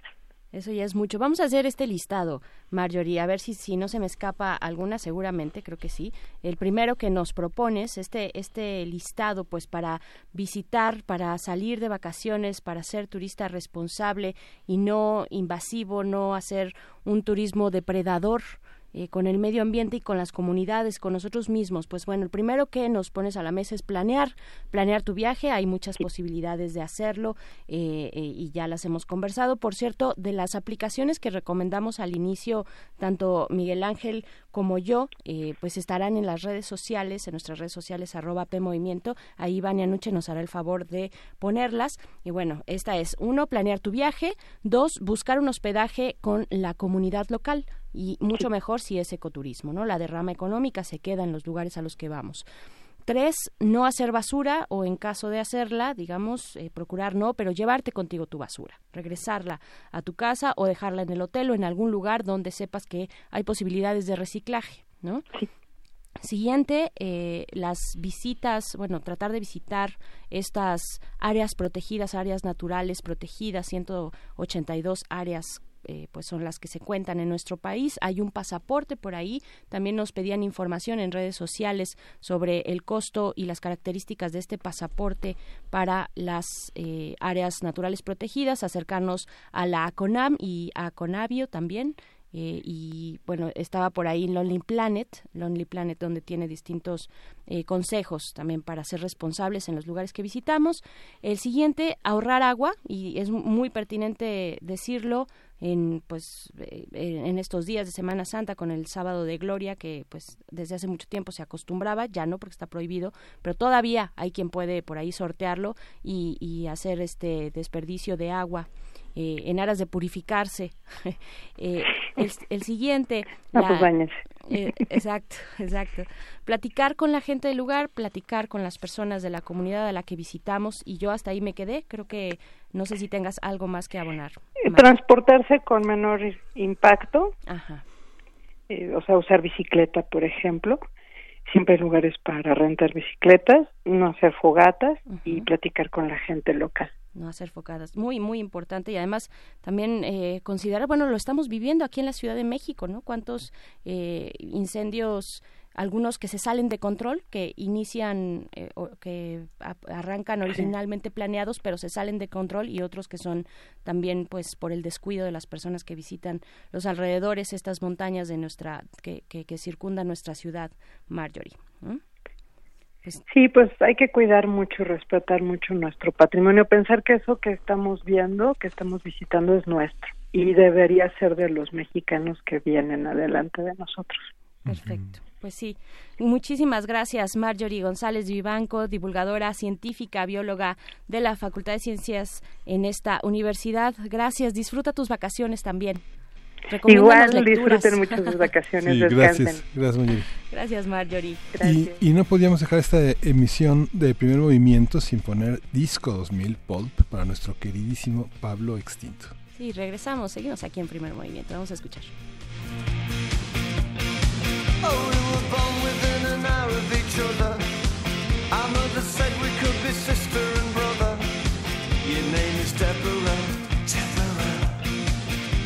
Never suited you. And they said that when we grew up, we'd get married and never split up. Oh, we never did it. Although I often thought of it. Oh, Deborah, do you recall? Your house was very small, with wood chip on the wall. When I came round to call, you didn't notice me at all. And I said, let's all meet up in the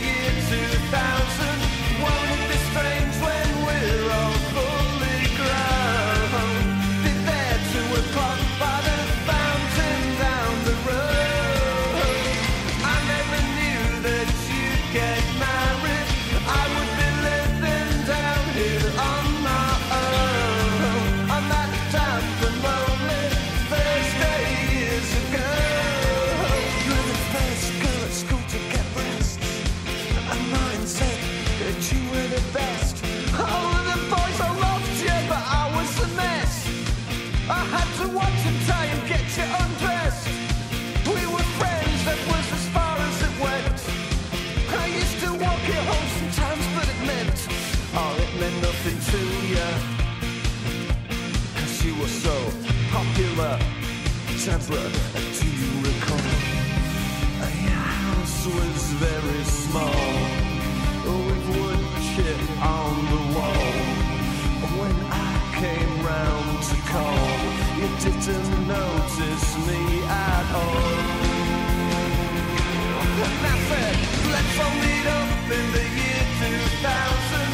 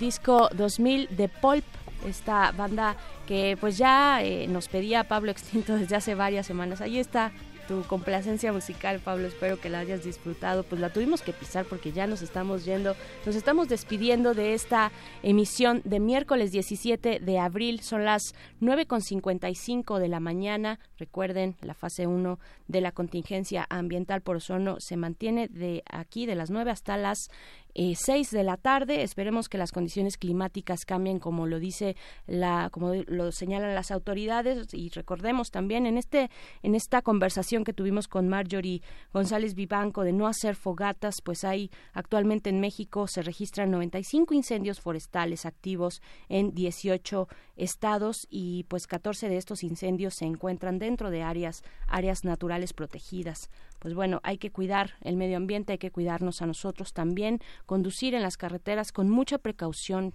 eh, revis- revisar si es que vamos a llevar un auto particular, pues todas las medidas de seguridad, eh, los niveles eh, de- de- del automóvil que vayamos a utilizar y pues ir con calma, ¿no? Miguel Ángel. Sí, hay que tener a la mano todos los teléfonos de emergencia. eh, los teléfonos celulares son muy, muy, muy, muy positivos, o sea, ayudan muchísimo, pero también hay que traerlos en una libreta, traerlos impresos.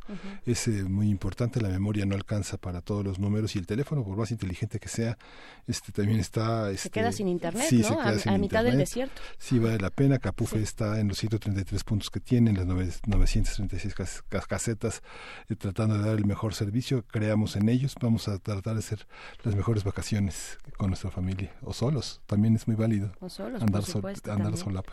Claro que sí. Díganos cuáles son los los libros que van a o el libro Sí, que van a qué, qué literatura se llevan a su a su vacación o con cuál se quedan aquí en la Ciudad de México si es que nos escuchan desde aquí, si nos escuchan desde otro punto eh, pues del planeta porque está nuestro sitio electrónico en radio.unam.mx, pues también díganos en qué eh, cuáles son las recomendaciones literarias para acompañar estas vacaciones. Les mandamos un saludo a todos los que se han puesto en contacto a través de nuestras redes sociales arroba P Movimiento en Twitter y Primer Movimiento en Facebook. Eh, nosotros nos vamos a retirar dos días, dejamos una programación grabada especialmente eh, pues diseñada pensando en ustedes y en los temas, en los temas de mayor relevancia que hemos tocado en esta mesa eh, durante este año, este corto año, bueno, ya van cuatro meses de este año, pues cuáles son los principales temas. Eso lo van a poder escuchar gracias a nuestra querida productora Frida Saldívar, que diseñó este jueves y viernes de Asueto. Miguel Ángel, un gusto, llegamos, por Sí. fin, lo logramos. Sí, gracias a Manuel Silva, gracias a Frida Saldívar, gracias a Uriel Gámez por todo este apoyo, por hacer equipo y por hacer comunidad con nosotros. Nos vamos a despedir con Elderly Woman Behind the Counter de Pearl Jam para Axel Law y esto fue Primer Movimiento. El mundo desde la universidad.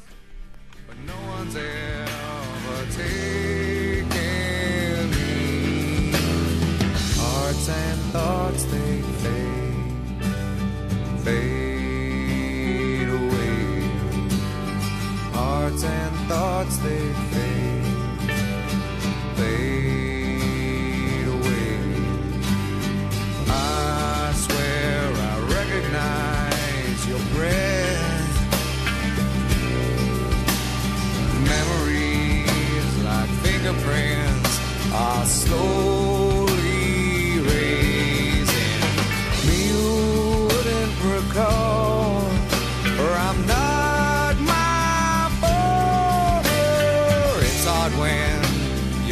stuck upon the shelf.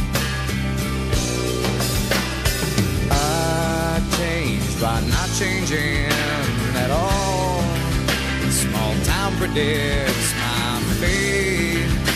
Perhaps that's what no one wants to see. I just wanna scream hello.